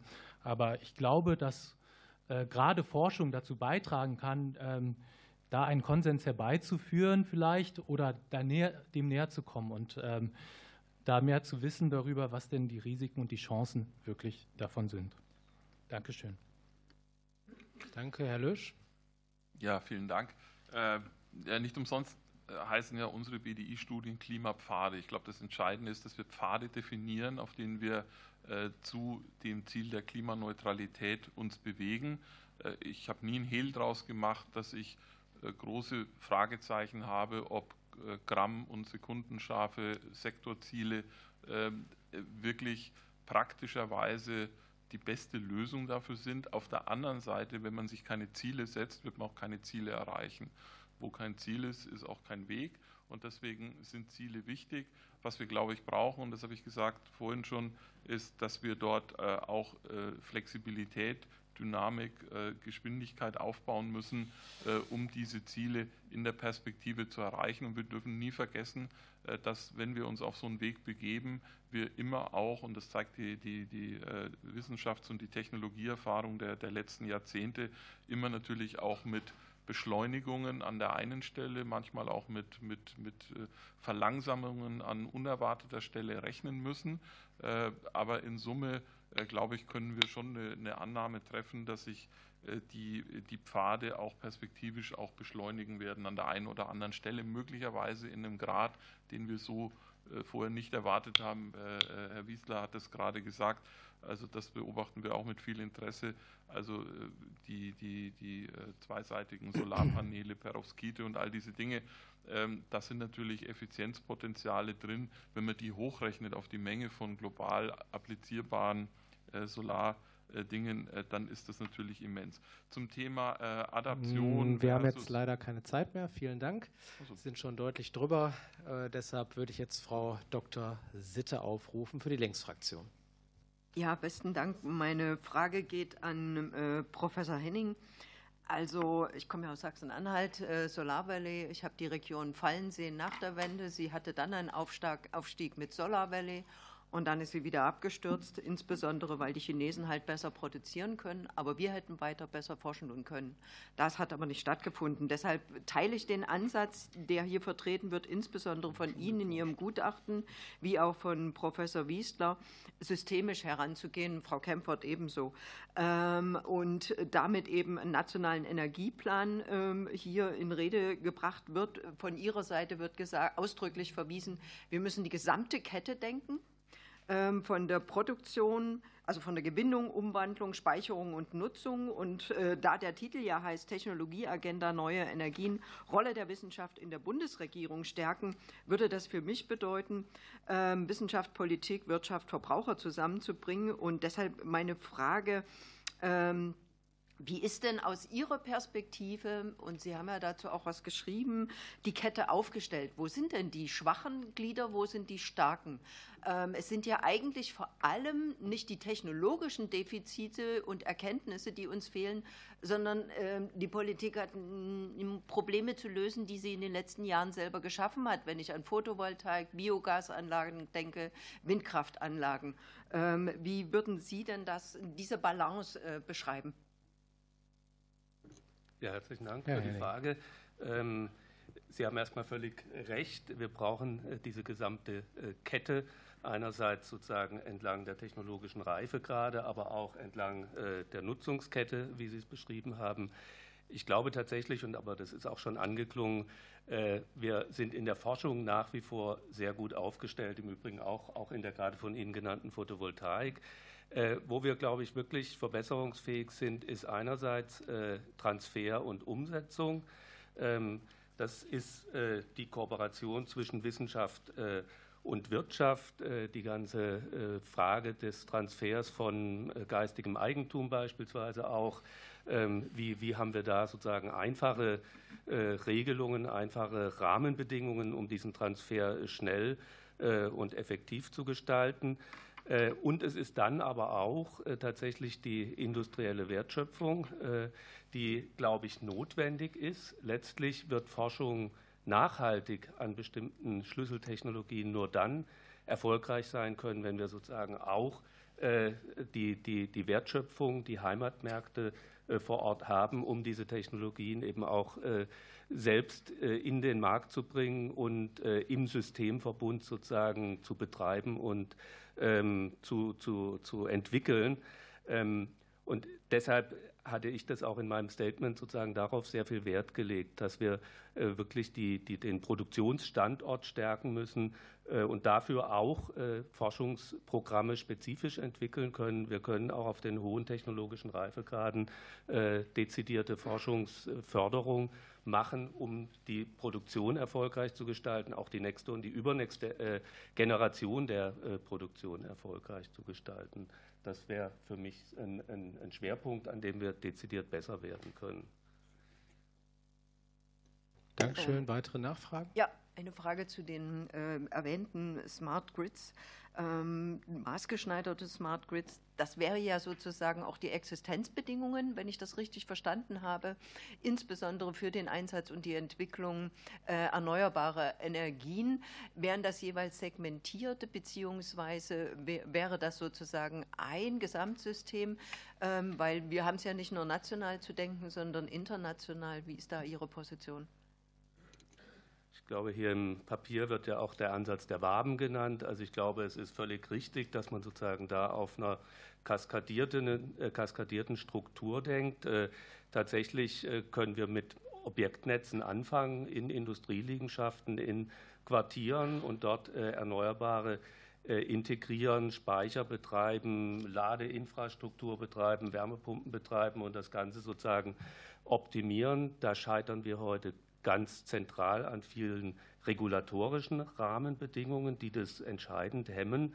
Äh, und das äh, kaskadiert dann sozusagen hoch äh, über die Mittelspannungs-, Hochspannungsnetze bis in eben tatsächlich ein europäisches Verbundnetz. Aber ich glaube, genau so müssen wir dieses System denken, weil dann wird es im Übrigen auch versorgungssicher und resilient, wenn es gelingt. Dafür Vielleicht auch noch ganz wichtig, die Digitalisierung der Energienetze, glaube ich, auch ein äh, wichtiges Forschungsfeld. Wir hatten es auch in unserer Stellungnahme erwähnt. Äh, wir werden einen äh, effektiven und cybersicheren Datenaustausch brauchen, um die vielen Millionen Akteure, die sich sozusagen in dem Energiesystem der Zukunft beteiligen, miteinander vernetzen. Also das auch ein äh, Forschungsthema, glaube ich, was äh, ganz vorne auf die Agenda gehört. Vielen Dank. Dann sind wir durch mit der Berichterstatterin und Berichterstatterrunde und haben jetzt noch die Nachfragerunde. Wir haben acht Wortmeldungen, sodass ich Ihr Einverständnis vorausgesetzt ähm, und in kurzer Rückkopplung auf ein Drei-Minuten-Kontingent runtergehen würde, damit wir dann auch die Folgesitzung noch äh, gut schaffen. Und ich würde jetzt äh, dann zunächst äh, aufrufen für die SPD-Fraktion Holger Mann. Vielen Dank, Herr Vorsitzender. Dann beeile ich mich. Ich habe eine Frage an Frau Professorin Kempfert. Ähm, Sie haben uns ja in Ihrer schriftlichen Stellungnahme unter anderem mit Statistiken zur Entwicklung der Ausgaben, der staatlichen Ausgaben für Energieforschung nach unterschiedlichen Sektoren ausgestattet. Die positive Botschaft ist in den letzten zehn Jahren kontinuierlich angewachsen, auch über das Wachstum des Bundeshaushalts hinaus. Äh, nichtsdestotrotz habe ich jetzt auch von Herrn Professor Praktinio und Herrn Professor Wieslau gehört, es braucht wohl Prioritätensetzung. Deswegen erlaube ich mir ein schreckliches Gedankenexperiment mit Ihnen angenommen. Der Bundeshaushalt wächst jetzt in den nächsten Jahren nicht wie gewünscht überproportional auf, sondern man müsste Prioritäten setzen. Welche Umverteilung zwischen den dort aufgeführten Sektoren würden Sie uns denn empfehlen und warum? Frau Kempfert. Ja, vielen Dank äh, für die Frage. Ähm, in der Tat haben wir jetzt auch äh, gehört, dass die Priorisierung in Richtung Energiewende gehen muss, auf erneuerbare Energien, Energiespeicher und Energiesystemtransformation. Das heißt, da ist klar ein äh, Fokus zu setzen und da sollte man auch schwerpunktmäßig ansetzen. Auch das Thema Wasserstoff ist hier wichtig. Dazu sind ja auch die Forschungsausgaben in den letzten Jahren etwas angestiegen. Also diese Priorisierung müssen sein, um eben auch diese Innovation, die ja gerade angesprochen wurden, ähm, auch zu heben, gerade wenn es in die Implementierung in die Wirtschaft geht. Danke.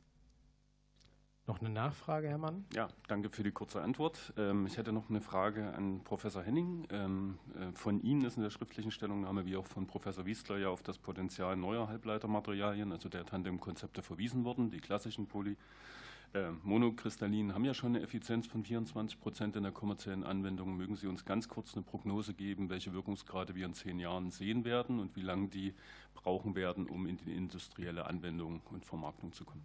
Herr Professor Henning. Ja, vielen Dank für die Frage. Äh, in der Tat äh, arbeiten sowohl äh, das Han, Entschuldigung, Helmholtz-Zentrum Berlin als auch Fraunhofer Gesellschaft auch eng zusammen in diesem Themenfeld an den Tandemzellen, wo man mehrere Halbleitermaterialien kombiniert. Wir gehen davon aus, dass wir dann deutlich über 30 Prozent Wirkungsgrad kommen können. Wir haben am Fraunhofer ISE auch schon 46,7 Prozent Weltrekordwirkungsgrad mit dann vierfach Solarzellen demonstriert, was sozusagen das Potenzial an der Stelle zeigt. Meine Prognose wäre, dass wir vielleicht sogar früher als in zehn Jahren tatsächlich mit diesen Konzepten äh, einen Markteintritt äh, bekommen können und dann brauchen wir eben wieder den üblichen Weg durch die Skalierung, um dann auch mit den Kosten äh, tatsächlich runterzukommen. Mhm. Dankeschön für die CDU-CSU-Fraktion, Dr. Inge Gressler. Ja, vielen Dank. Das Thema lautet ja Rolle der Wissenschaft in der Bundesregierung stärken. Darf ich mal ein paar Kopfschütteln äh, erfahren, ob Sie persönlich oder Ihre Institution Mitglied der Expertenkommission Gaspreisbremse, Energiepreisbremse war? Niemand? Ja, also genau, ein Nicken. Also das wäre ja natürlich, die, die Frage ist doch, wie strukturieren wir den Prozess des Einbringens von Fachwissen in die, vorhanden, in, in die vorhandenen Strukturen. So habe ich die Frage äh, aufgefasst und habe da, glaube ich, noch Nachberatungsbedarf. Das heißt, ich möchte einfach ähm, Herrn Wiesler bitten und ähm, äh, Herrn, Herrn Järger, welchen Eindruck haben Sie vom Beratungsbedarf der Bundesregierung und wie könnte man diesen Beratungsbedarf dann verbessern, wenn er vor allem gebraucht wird, nämlich vor Gesetzentwürfen? Danke für eine Antwort. Herr Professor Wiesler. Also ich glaube, dass äh, auf diesem Gebiet äh, Energiesystem, Energieforschung enorm viele Beratungsgespräche bereits stattfinden, informell im kleineren Kreis. Das ist das Thema, was uns wahrscheinlich mit am meisten äh, beschäftigt ähm, im Moment. Und ich gehe davon aus, dass die Gespräche mit vielen Partnern und, Stakeholdern ähm, geführt werden. Ähm, Nochmal, nach meinem Dafürhalten ist, wir brauchen irgendwann wirklich einen übergreifenden Plan. Wo wollen wir eigentlich hin? Und äh, dann ergibt sich ja automatisch, dass man auf einzelnen Sektoren wahrscheinlich dann auch noch ein bisschen systematischer mit Expertengremien arbeiten wird. Äh, aber informell findet da vieles statt. Und ich gehe mal davon aus, dass die Zukunftsstrategie der Bundesregierung genau auch diesen Schritt jetzt enthält, die Dinge irgendwo abzubinden und zusammenzubringen. Aber kann der Staatssekretär vielleicht auch noch was zu sagen? Also erstmal ist Herr Jäger gefragt mit bis zu einer Minute und dass die Sachverständigen die ähm, parlamentarischen Staatssekretäre fragen, ist eher unüblich. Unüblich. Aber okay trotzdem natürlich machbar. Ob wir noch Zeit für die Antwort haben, müssen wir gucken. Herr Jäger, eine Minute. Ich mache es ja auch ganz kurz die Antwort verbesserungswürdig und verbesserungsfähig. Es gibt zu wenig Austausch aus unserer Sicht, aus dem kleinen Mittelstand. Das gilt aber an die Politik genauso nach unten. Es gibt da sehr viele Unternehmer, die sagen, das wusste ich gar nicht, dass es das gibt. Das hat mir mein Steuerberater nicht gesagt, noch nicht mal mein Unternehmensberater. Also wir brauchen den Austausch nach oben und nach unten deutlich intensiver kürzer, prägnanter, effektiver und dann nachverfolgen, weil er geht viel verloren an Wissen äh, aus der Wirtschaft, die nicht in der Politik ankommt und umgekehrt. Ich kann Sie da also nur unterstützen, Professor, was Sie sagten. Äh, das, muss sich äh, weiterentwickeln. Dankeschön. Dann für Bündnis 90 Die Grünen Dr. Anna Christmann. Ja, ich kann ganz gut nochmal an die Frage auch der Einbindung und äh, Expertinnenräte anschließen und wollte dazu auch nochmal Frau Kempfert fragen, weil Sie das ja auch in Ihrer Stellungnahme betont hatten, ähm, äh, dass das nochmal eine Lücke auch wäre, dass man stärker die Einbeziehung auch systematisch der Wissenschaft nochmal in solchen Räten auch voranbringen sollte. Deswegen ähm, auch an Sie nochmal die Frage, wie Sie sich das konkret vorstellen würden. Gibt es da vielleicht auch international nochmal Beispiele, die Sie nennen würden? Und eben der Bezug zur Zukunftsstrategie ist ja schon genannt worden, wo es ja einerseits auch so ein übergreifendes Gremium, aber auch Missionsteams für jeden einzelnen Bereich geben soll. Das heißt, da auch Ihre Einschätzung, ob das äh, ein guter Weg sein kann. Frau Kempfert.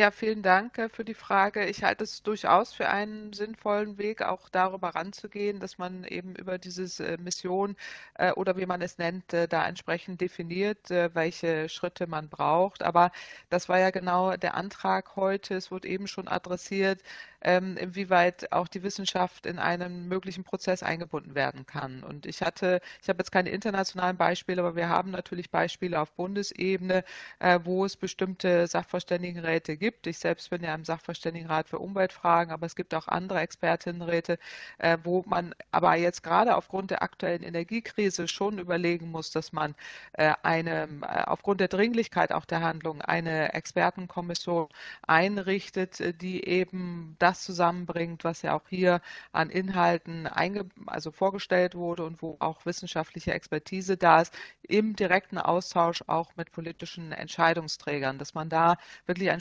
strukturierten Prozess hat. Da stimme ich dem Antrag auch zu, dass das Sinn macht, äh, dass äh, man wirklich auch, das kann man überlegen, wie es dann rotierend auch stattfinden kann, aber dass man diese Expertise auch stärker, gerade wenn es ja in der aktuellen Zeit ja um so viele Gesetzesvorhaben und so viele Schritte auch geht, die, ähm, die verändert werden, das stärker mit einbindet. Das äh, hielte ich auch für sinnvoll. Wie genau müsste man tatsächlich nochmal intensiver überlegen und auch besprechen oder auch aus den existierenden Räten, die es ja gibt, oder die Expertinnen-Einbindung äh, daraus Rückschlüsse ziehen, wie man jetzt eine Art ähm, Kurzfristgremium stattfinden lässt, welches eben die politischen EntscheidungsträgerInnen an, am aktuellen Rand auch entsprechend politisch berät äh, und die wissenschaftlichen Expertisen dort direkt einfließen lässt. Danke. Okay, vielen Dank. Dann rufe ich jetzt auf für die FDP Dr. Stefan Seiter. Ja, vielen Dank. Ähm, ich habe äh, eine Frage an Frau Kempfert, Herr Wissler und Herr Henning. Ähm, die Frage von Expertenräten, äh, die uns dann helfen in der, in, äh, im Prozess, ist sicher eine Idee, über die wir stärker nachdenken müssen. Jetzt haben wir gesehen, wie die aussehen könnten und wie das vielleicht möglich ist. Aber wo sehen Sie denn Grenzen solcher Gremien im politischen Prozess? Äh, nämlich dann im Hinblick, wo entschieden, wie entschieden wird, wohin wir dann tatsächlich gehen, über welche Mechanismen, sei es mehr Demand-Pull vom Markt her oder sei es mehr staatliche direkte Entscheidungen. Da würde mich Ihre Meinung auch noch interessieren. Vielen Dank. Herr Dr. Henning. Okay, ich komme als erster. Ja, vielen Dank. Ähm, Zunächst mal, wo sehen wir die Grenzen? Oder ich bin ja selbst im Expertenrat für Klimafragen. Wir können sozusagen versuchen, nach bestem Wissen und Gewissen äh, die, die, die Situation zu analysieren und äh, die Regierung zu beraten. Was ich für einen solchen Rat, wie er jetzt gerade hier durchdacht wird oder angedacht wird, für zentral halte, ist, äh, dass er auch nicht einem Ressort verpflichtet ist, sondern dass er letztlich die Bundesregierung als Ganzes, wo auch immer man dann das dann verortet, sozusagen begleitet, weil letztlich diese große Transformation, vor der wir stehen, äh, wird weder das Forschungsministerium noch das Wirtschaftsministerium noch irgendeines der Ministerien alleine äh, bewerkstelligen können, sondern es braucht hier wirklich den Schulterschluss zwischen den verschiedenen Ressorts. Also insofern glaube ich, das wäre ganz wichtig für eine ja, Erfolgswahrscheinlichkeit. Vielen Dank, Frau Kempfert. Ja, ich sehe es ähnlich. Ich denke auch, dass es sinnvoll ist, erstmal ein solches äh, Expertengremium äh, möglichst übergreifend anzusiedeln, dass eben die wissenschaftlichen Erkenntnisse dann auch möglichst äh, übergreifend auch einfließen in, in die einzelnen Bereiche hinein oder auf jeden Fall auf einer übergeordneteren Ebene ansiedeln, hielt ich auch für sehr sinnvoll, ressortübergreifend, ähm, denn in der Tat ein Ministerium allein kann dies nicht stemmen. Also das ist das eine. Und die Grenzen sind natürlich genau da, ähm, dass äh, die Wissenschaft nicht entscheidet. Es sind äh, politische Entscheidungsträger, die auch dafür mandatiert sind, äh, das zu tun. Aber die Wissenschaft zeigt die Erkenntnisse auf und gibt auch Empfehlungen ab, wo man entsprechende Erkenntnisse auch im Laufe der, der Jahrzehnte gewonnen hat und auch Empfehlungen oder Einschätzungen aus einer breiten Wissenschaft heraus, die, die dann ähm, auch in, in die Erkenntnisse Erkenntnisse einfließen können. Ich glaube, das ist zentral, dass man äh, das unterscheidet, äh, dass äh, Wissenschaft und deren ähm, Erkenntnisse einfließen, aber nicht in die Entscheidungsprozesse direkt eingebunden sind. Herr Wiesler noch mit einer Ultrakurzantwort. Danke. Ja, also ich, ich, ich, ich glaube, es geht letztlich darum, Vertreter wesentlicher Bereiche und Stakeholder mit hohem nachgewiesenem Sachverstand in einen solchen Rat zu nehmen, dass man da das relativ klar fundierte, abgewogene Ratschläge zu erteilen, die Optionen einschließen, ähm, entscheiden muss am Ende die Politik und die Regierung. Ich glaube auch, dass das eigentlich ein ressortübergreifendes Thema ist. Wir haben eine Blaupause, das ist der aktuelle Covid-Expertenrat, äh, der eine hervorragende Arbeit in meinen Augen leistet. Äh, exzellent zusammengesetzt, lautlos, tagt immer noch äh, wöchentlich. Nach meiner, nach meiner Information im Videosetting. Also da bräuchte man das Rad gar nicht neu zu erfinden. Vielen Dank. Dann kommt jetzt für die AfD-Fraktion Dr. Frömming. Danke, Herr Vorsitzender. Ich habe zwei kurze Nachfragen. Die erste geht an Herrn Jäger. Herr Jäger, Sie haben uns in eindringlichen Worten geschildert, vor welchen Problemen viele Unternehmen stehen, die, ich zitiere Sie, nicht mehr wissen, wie sie in die Zukunft kommen sollen. Äh, ich möchte Sie fragen, welche Rolle spielen die in Deutschland ja im weltweiten Kontext gesehen extrem hohen äh, Energiepreise hier? Derzeit gibt es zwar Unterstützung durch die Bundesregierung, reichen die aus und was wird sein, wenn äh, diese Subventionen nicht mehr fließen können. Ja, also die, danke Ihnen. Entschuldigen Sie. Entschuldigen Sie. Ähm, das ist eine schwierige Frage, so ähnlich wie wenn ein Auto nicht fährt, warum fährt es nicht? Ähm, das kann der Reifen sein, das Benzin fehlt oder der Motor läuft nicht oder irgendwas anderes. Äh, der Starter geht nicht. Und so ähnlich ist es bei manchen Unternehmen. Es ist gar nicht nur die Frage Energie oder nur die Frage Geschwindigkeit oder Mindestlöhne. Es ist die Kombination äh, aus allem mittlerweile und man erkennt einfach nur noch ein, dass das Auto fährt nicht mehr. Ist aber, man kann gar nicht sofort erkennen, was ist der Grund, bis man herausfindet, bei ihm war das die finanzielle Kompetenz, die gefehlt hat, er hat falsch investiert oder ist zu früh in die Digitalisierung und ist jetzt irgendwie in der Sackgasse, kann das Geld, was er für eine neue Digitalisierung, Transformation braucht und die kompetenten Leute dazu, also nicht nur das Finanzkapital, sondern auch das Humankapital, das Wissenskapital fehlt. Das ist eine Kombination von vielem. Was rettet, ist immer eines, entlasten. Weniger Rahmenbedingungen, weniger neue Bürokratie, die den Unternehmer weiter zeitlich bindet, vor allem die kleinen und mittleren. Also die, die unter 100 Mitarbeiter haben, unter 50 sind davon am stärksten belastet. Die müssen Eigenkapital wieder aufbauen können, die müssen Finanzierungen schneller hinbekommen, damit sie nicht nur Energie sparen, sondern die gesamte Transformation stemmen. Und ja, der weltweite Wettbewerb über Rohstoffe, Lieferketten und alles andere äh, verschlimmert das Ganze noch zusätzlich. Ich will jetzt nicht nochmal Corona und nochmal Krieg und Ukraine ins Spiel bringen, aber das alles hat, das ist das sogenannte letzte, der letzte Strohhalm auf dem Kamel. Es sind zu viele Dinge vorher und die müssen wir jetzt wegräumen, dann schafft man auch die Transformation. Ja, vielen Dank. Eine zweite kurze Nachfrage geht noch an Herrn Professor Henning. Äh, Herr Henning, der Präsident der Bundesnetzagentur hat äh, vor Stromausfällen gewarnt. Ähm, glauben Sie, dass es möglich ist, gleichzeitig Tausende, Hunderttausende von Wärmepumpen und auch noch Elektroautos äh, durch Strom zu versorgen, ohne dass es zu Netzausfällen kommt? Ähm, in der Tat ist es eine Herausforderung für die Netze, insbesondere äh, die Wärmepumpen auf den Verteilnetzen und die, und die Ladeinfrastruktur. Äh, die, wir schaffen das dann, äh, wenn wir diese Digitalisierung der Netze und eine intelligente Betriebsführung voranbringen. Das ist eine notwendige Voraussetzung. Dann kann es aber gelingen, natürlich auch mit Netzverstärkung an einzelnen Punkten. Aber es gibt sehr detaillierte Bottom-up-Analysen dazu, äh, dass grundsätzlich unsere Netzinfrastruktur auch diese Herausforderung bewältigen kann. Dankeschön, Frau Dr. Sitte, für die Linksfraktion. Ja, besten Dank. Meine Frage geht nochmal an Professor Henning. Ähm, Fraunhofer Institut für solare Energiesysteme. Ähm, das ist ja kein Zufall, dass äh, die Wahl auf dieses Institut gefallen ist, weil sie in besonderem Maße die Anwendungsperspektive mitbringen. Ähm, und da interessiert mich gerade mit Blick auf die Perspektiven und die Bedingungen solarer Energiesysteme, ähm, wie wir zu solchen Anwendungsperspektiven kommen, sowohl mit Blick auf die großen Verbraucher als auch auf die kleinen. Ähm, denn das ist ja, wenn ich als äh, Kommunalpolitikerin unterwegs bin, immer noch ein Riesenthema neben der Forschungsfrage an Solarsystemen selber. Wie sehen Sie das da? Ja, ich äh, glaube, da kann ich noch mal auf mein, meine Antwort von vorhin ein bisschen zurückkommen. Ähm, wir, wir, sehen, dass wir Solarenergie vom, von der Balkonanlage, die ja auch immer populärer werden, bis zu den äh, Großkraftwerken äh, installieren und nutzen können. Also letztlich auch auf den Mittelspannungsebenen zumindest äh, große Solaranlagen einspeisen können.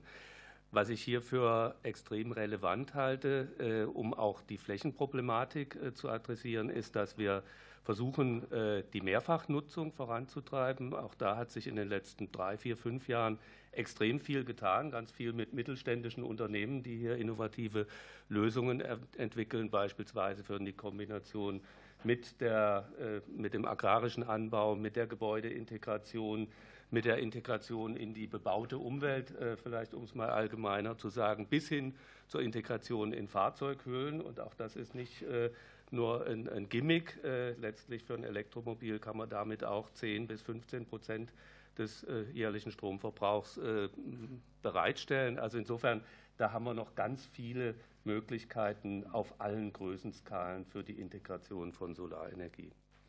Kurze Nachfrage wird noch gehen. Ja, die geht aber an Frau Professor Kempfert.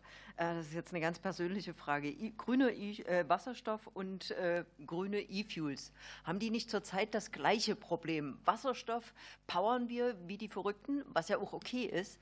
Ähm, wie schätzen Sie das mit Blick auf E-Fuels ein und immer noch zu Tausenden fahrende Verbrenner?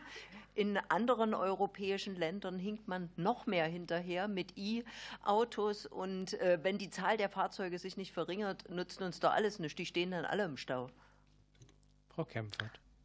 Ja, vielen Dank. Äh, natürlich ist das eine Riesenherausforderung und äh, gerade im privaten äh, Pkw-Bereich, was Sie ansprechen, ähm, wird es eher, wie man es auch aktuell an der Innovationsentwicklung sieht, in Richtung Elektromobilität hinauslaufen. Das wird nicht sofort so sein, aber dadurch, dass auch die Autohersteller jetzt ihre Flotten fast alle komplett umstellen und auch die Batterieforschung immer mehr ähm, zeigt, dass Innovationen möglich sind und Effizienzen möglich sind, ähm, wird man man da auch eine bestimmte Entwicklung äh, sehen. Die E-Fuels äh, sind damit ähm, eher relevant äh, für den Schwerlastverkehr, für den Schiffs- oder auch den Flugverkehr.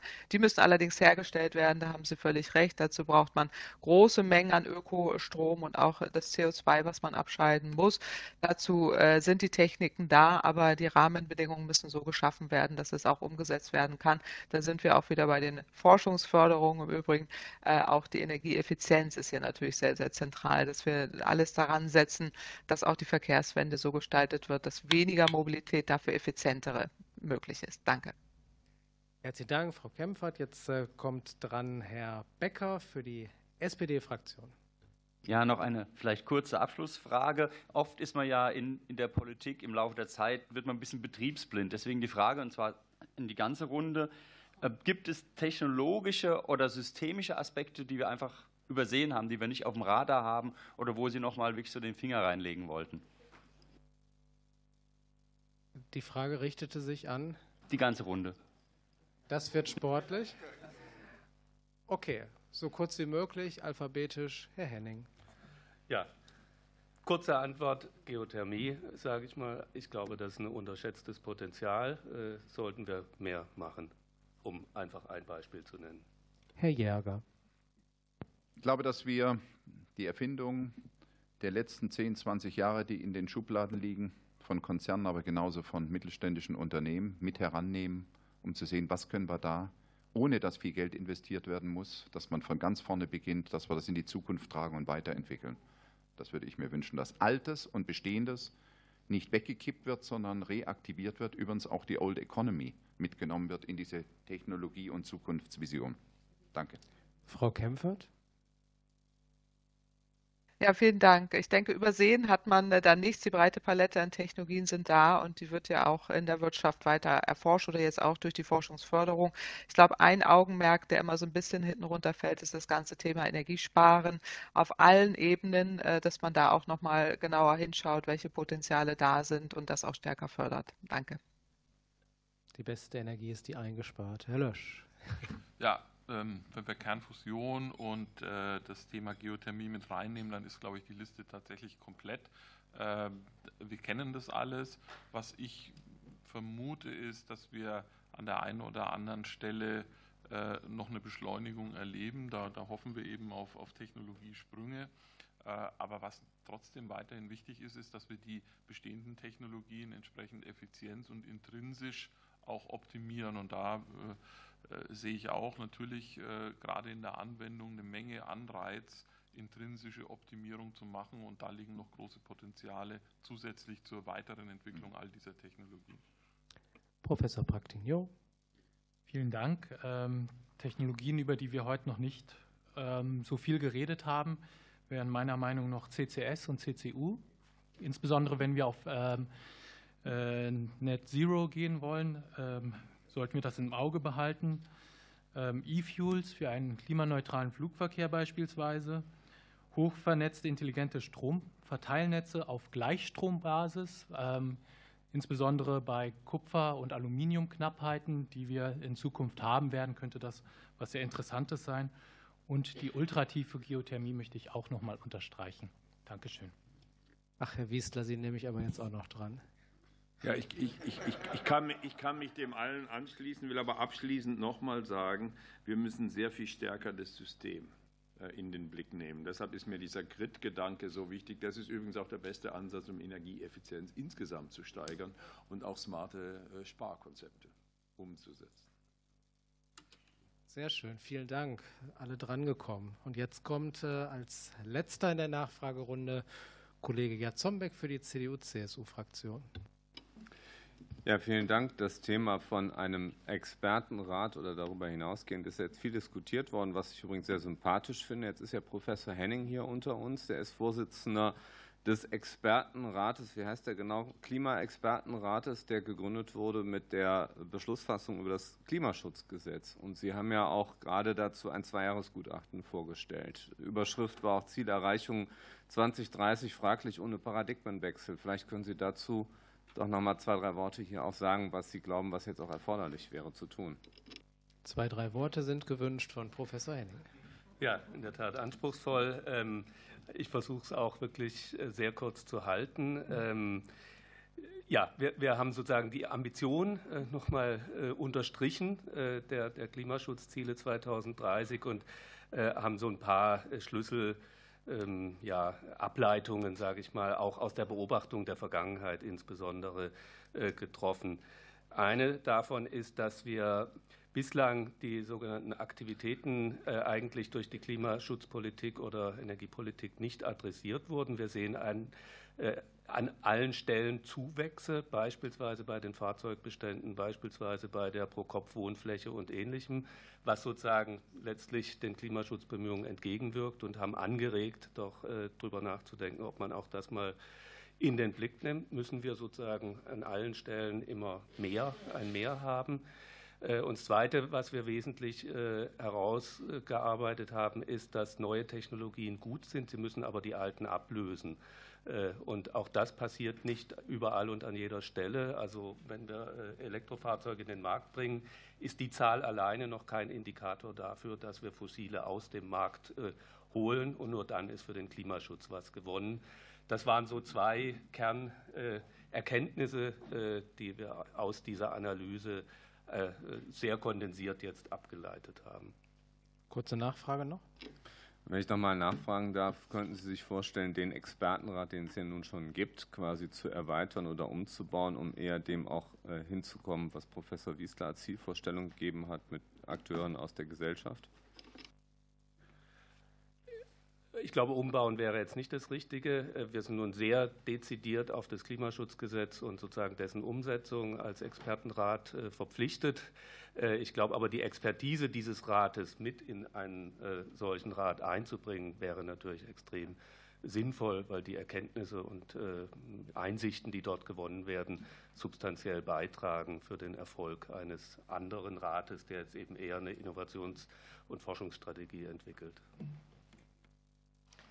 Ja, vielen Dank, Herr Professor Dr. Henning. Die Bundesregierung war mehrmals äh, adressiert und deshalb würde ich jetzt äh, dem parlamentarischen Staatssekretär Mario Brandenburg äh, das Wort erteilen, unter anderem zur Beantwortung der Frage von Professor Wiestler.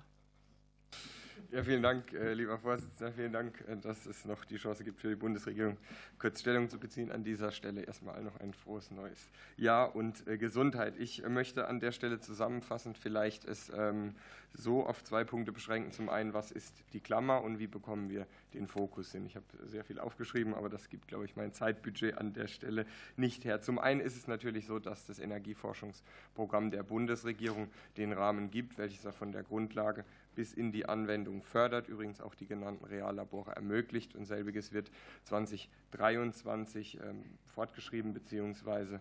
redesigned. Und insofern bin ich mir sicher, dass eben der der legitime oder der, der Rat des Rates ähm, dort dann auch Anwendung finden kann, denn wir alle, und da sei auch das BMWK natürlich an der Stelle genannt, in dem Programm äh, führend, natürlich den Austausch haben, dies so zu gestalten, dass es ähm, quasi die Energietransformation und auch nochmal die Dringlichkeit abbildet. Also das ist auf der Agenda. Zum Fokus, ähm, denn auch mehrfach angesprochen, die Zukunftsstrategie, ähm, die tut nämlich genau das, den Fokus im Kleinen. Herr Professor Wiestler hatte die allseits bekannte Gießkanne angesprochen. Es ist ja in der Tat so, dass in der Mission 1 die Strategie befindet sich jetzt in der letzten Ressortabstimmung und wenn sie da ist, gibt sie die Klammer. Dann geht es los mit den Umsetzungsteams und das sind kleine ähm, interdisziplinäre Teams, die zum einen ressortübergreifend sind, um eben den Effekt abzudecken, der auch mehrfach kam, dass eigentlich ein Ressort das nicht machen kann, aber auch hälftig dann mit Vertretern, sei es Industrie, Wissenschaft, Zivilgesellschaft, um eben dann vielleicht auch schnell politische Verästelungen auflösen zu können. Und die sollen quartalsweise iterativ tagen, um dann Submissionen schnell zu erreichen oder gegensteuern zu können. Und insofern sind wir mit der Strategie jetzt dabei, eben auch da den Rahmen, es muss ja die Mission sein. Und das nächste ist dann das Runterbrechen auf Submissionen. Viele Sachen wurden genannt, die sich hören lassen, beispielsweise sei es Speicher, sei es schnell vorankommen an Solarzellen oder eben den Tandemzellen. Und das ist dann der nächste Schritt. Also insofern, die Strategie bietet da das Dach und auch wir wollen natürlich in einen schnelleren Arbeitsmodus kommen, interdisziplinär vor allem ressortübergreifend und iterativ. Das soll es an der Stelle auch ja, vielen Dank, äh, Herr Brandenburg. Es gibt also nicht den einen Plan, aber mehrere Programme und Strategien, die wir jetzt auf der Basis auch der gewonnenen Erkenntnisse miteinander weiterentwickeln können. Ich möchte mich äh, im Namen des gesamten Ausschusses bei allen Sachverständigen in der Runde sehr herzlich bedanken, sowohl bei Herrn Professor Henning als auch bei Herrn Jäger, Herrn Lösch, Herr Praktinio, Herr Professor Wiestler und Frau Professor Kämpfer. Ganz herzlichen Dank, dass Sie sich zur Verfügung gestellt haben und äh, vielen herzlichen Dank für Ihre inspirierenden Impulse. Wir werden das in Ruhe auswerten und auch bei den weiteren Beratungen im Ausschuss und mit der Bundesregierung berücksichtigen. Ganz herzlichen Dank. Auf bald in anderen Kontexten. Und ich schließe hiermit die 34. Ausschusssitzung und bedanke mich für einen fliegenden Wechsel. Dankeschön.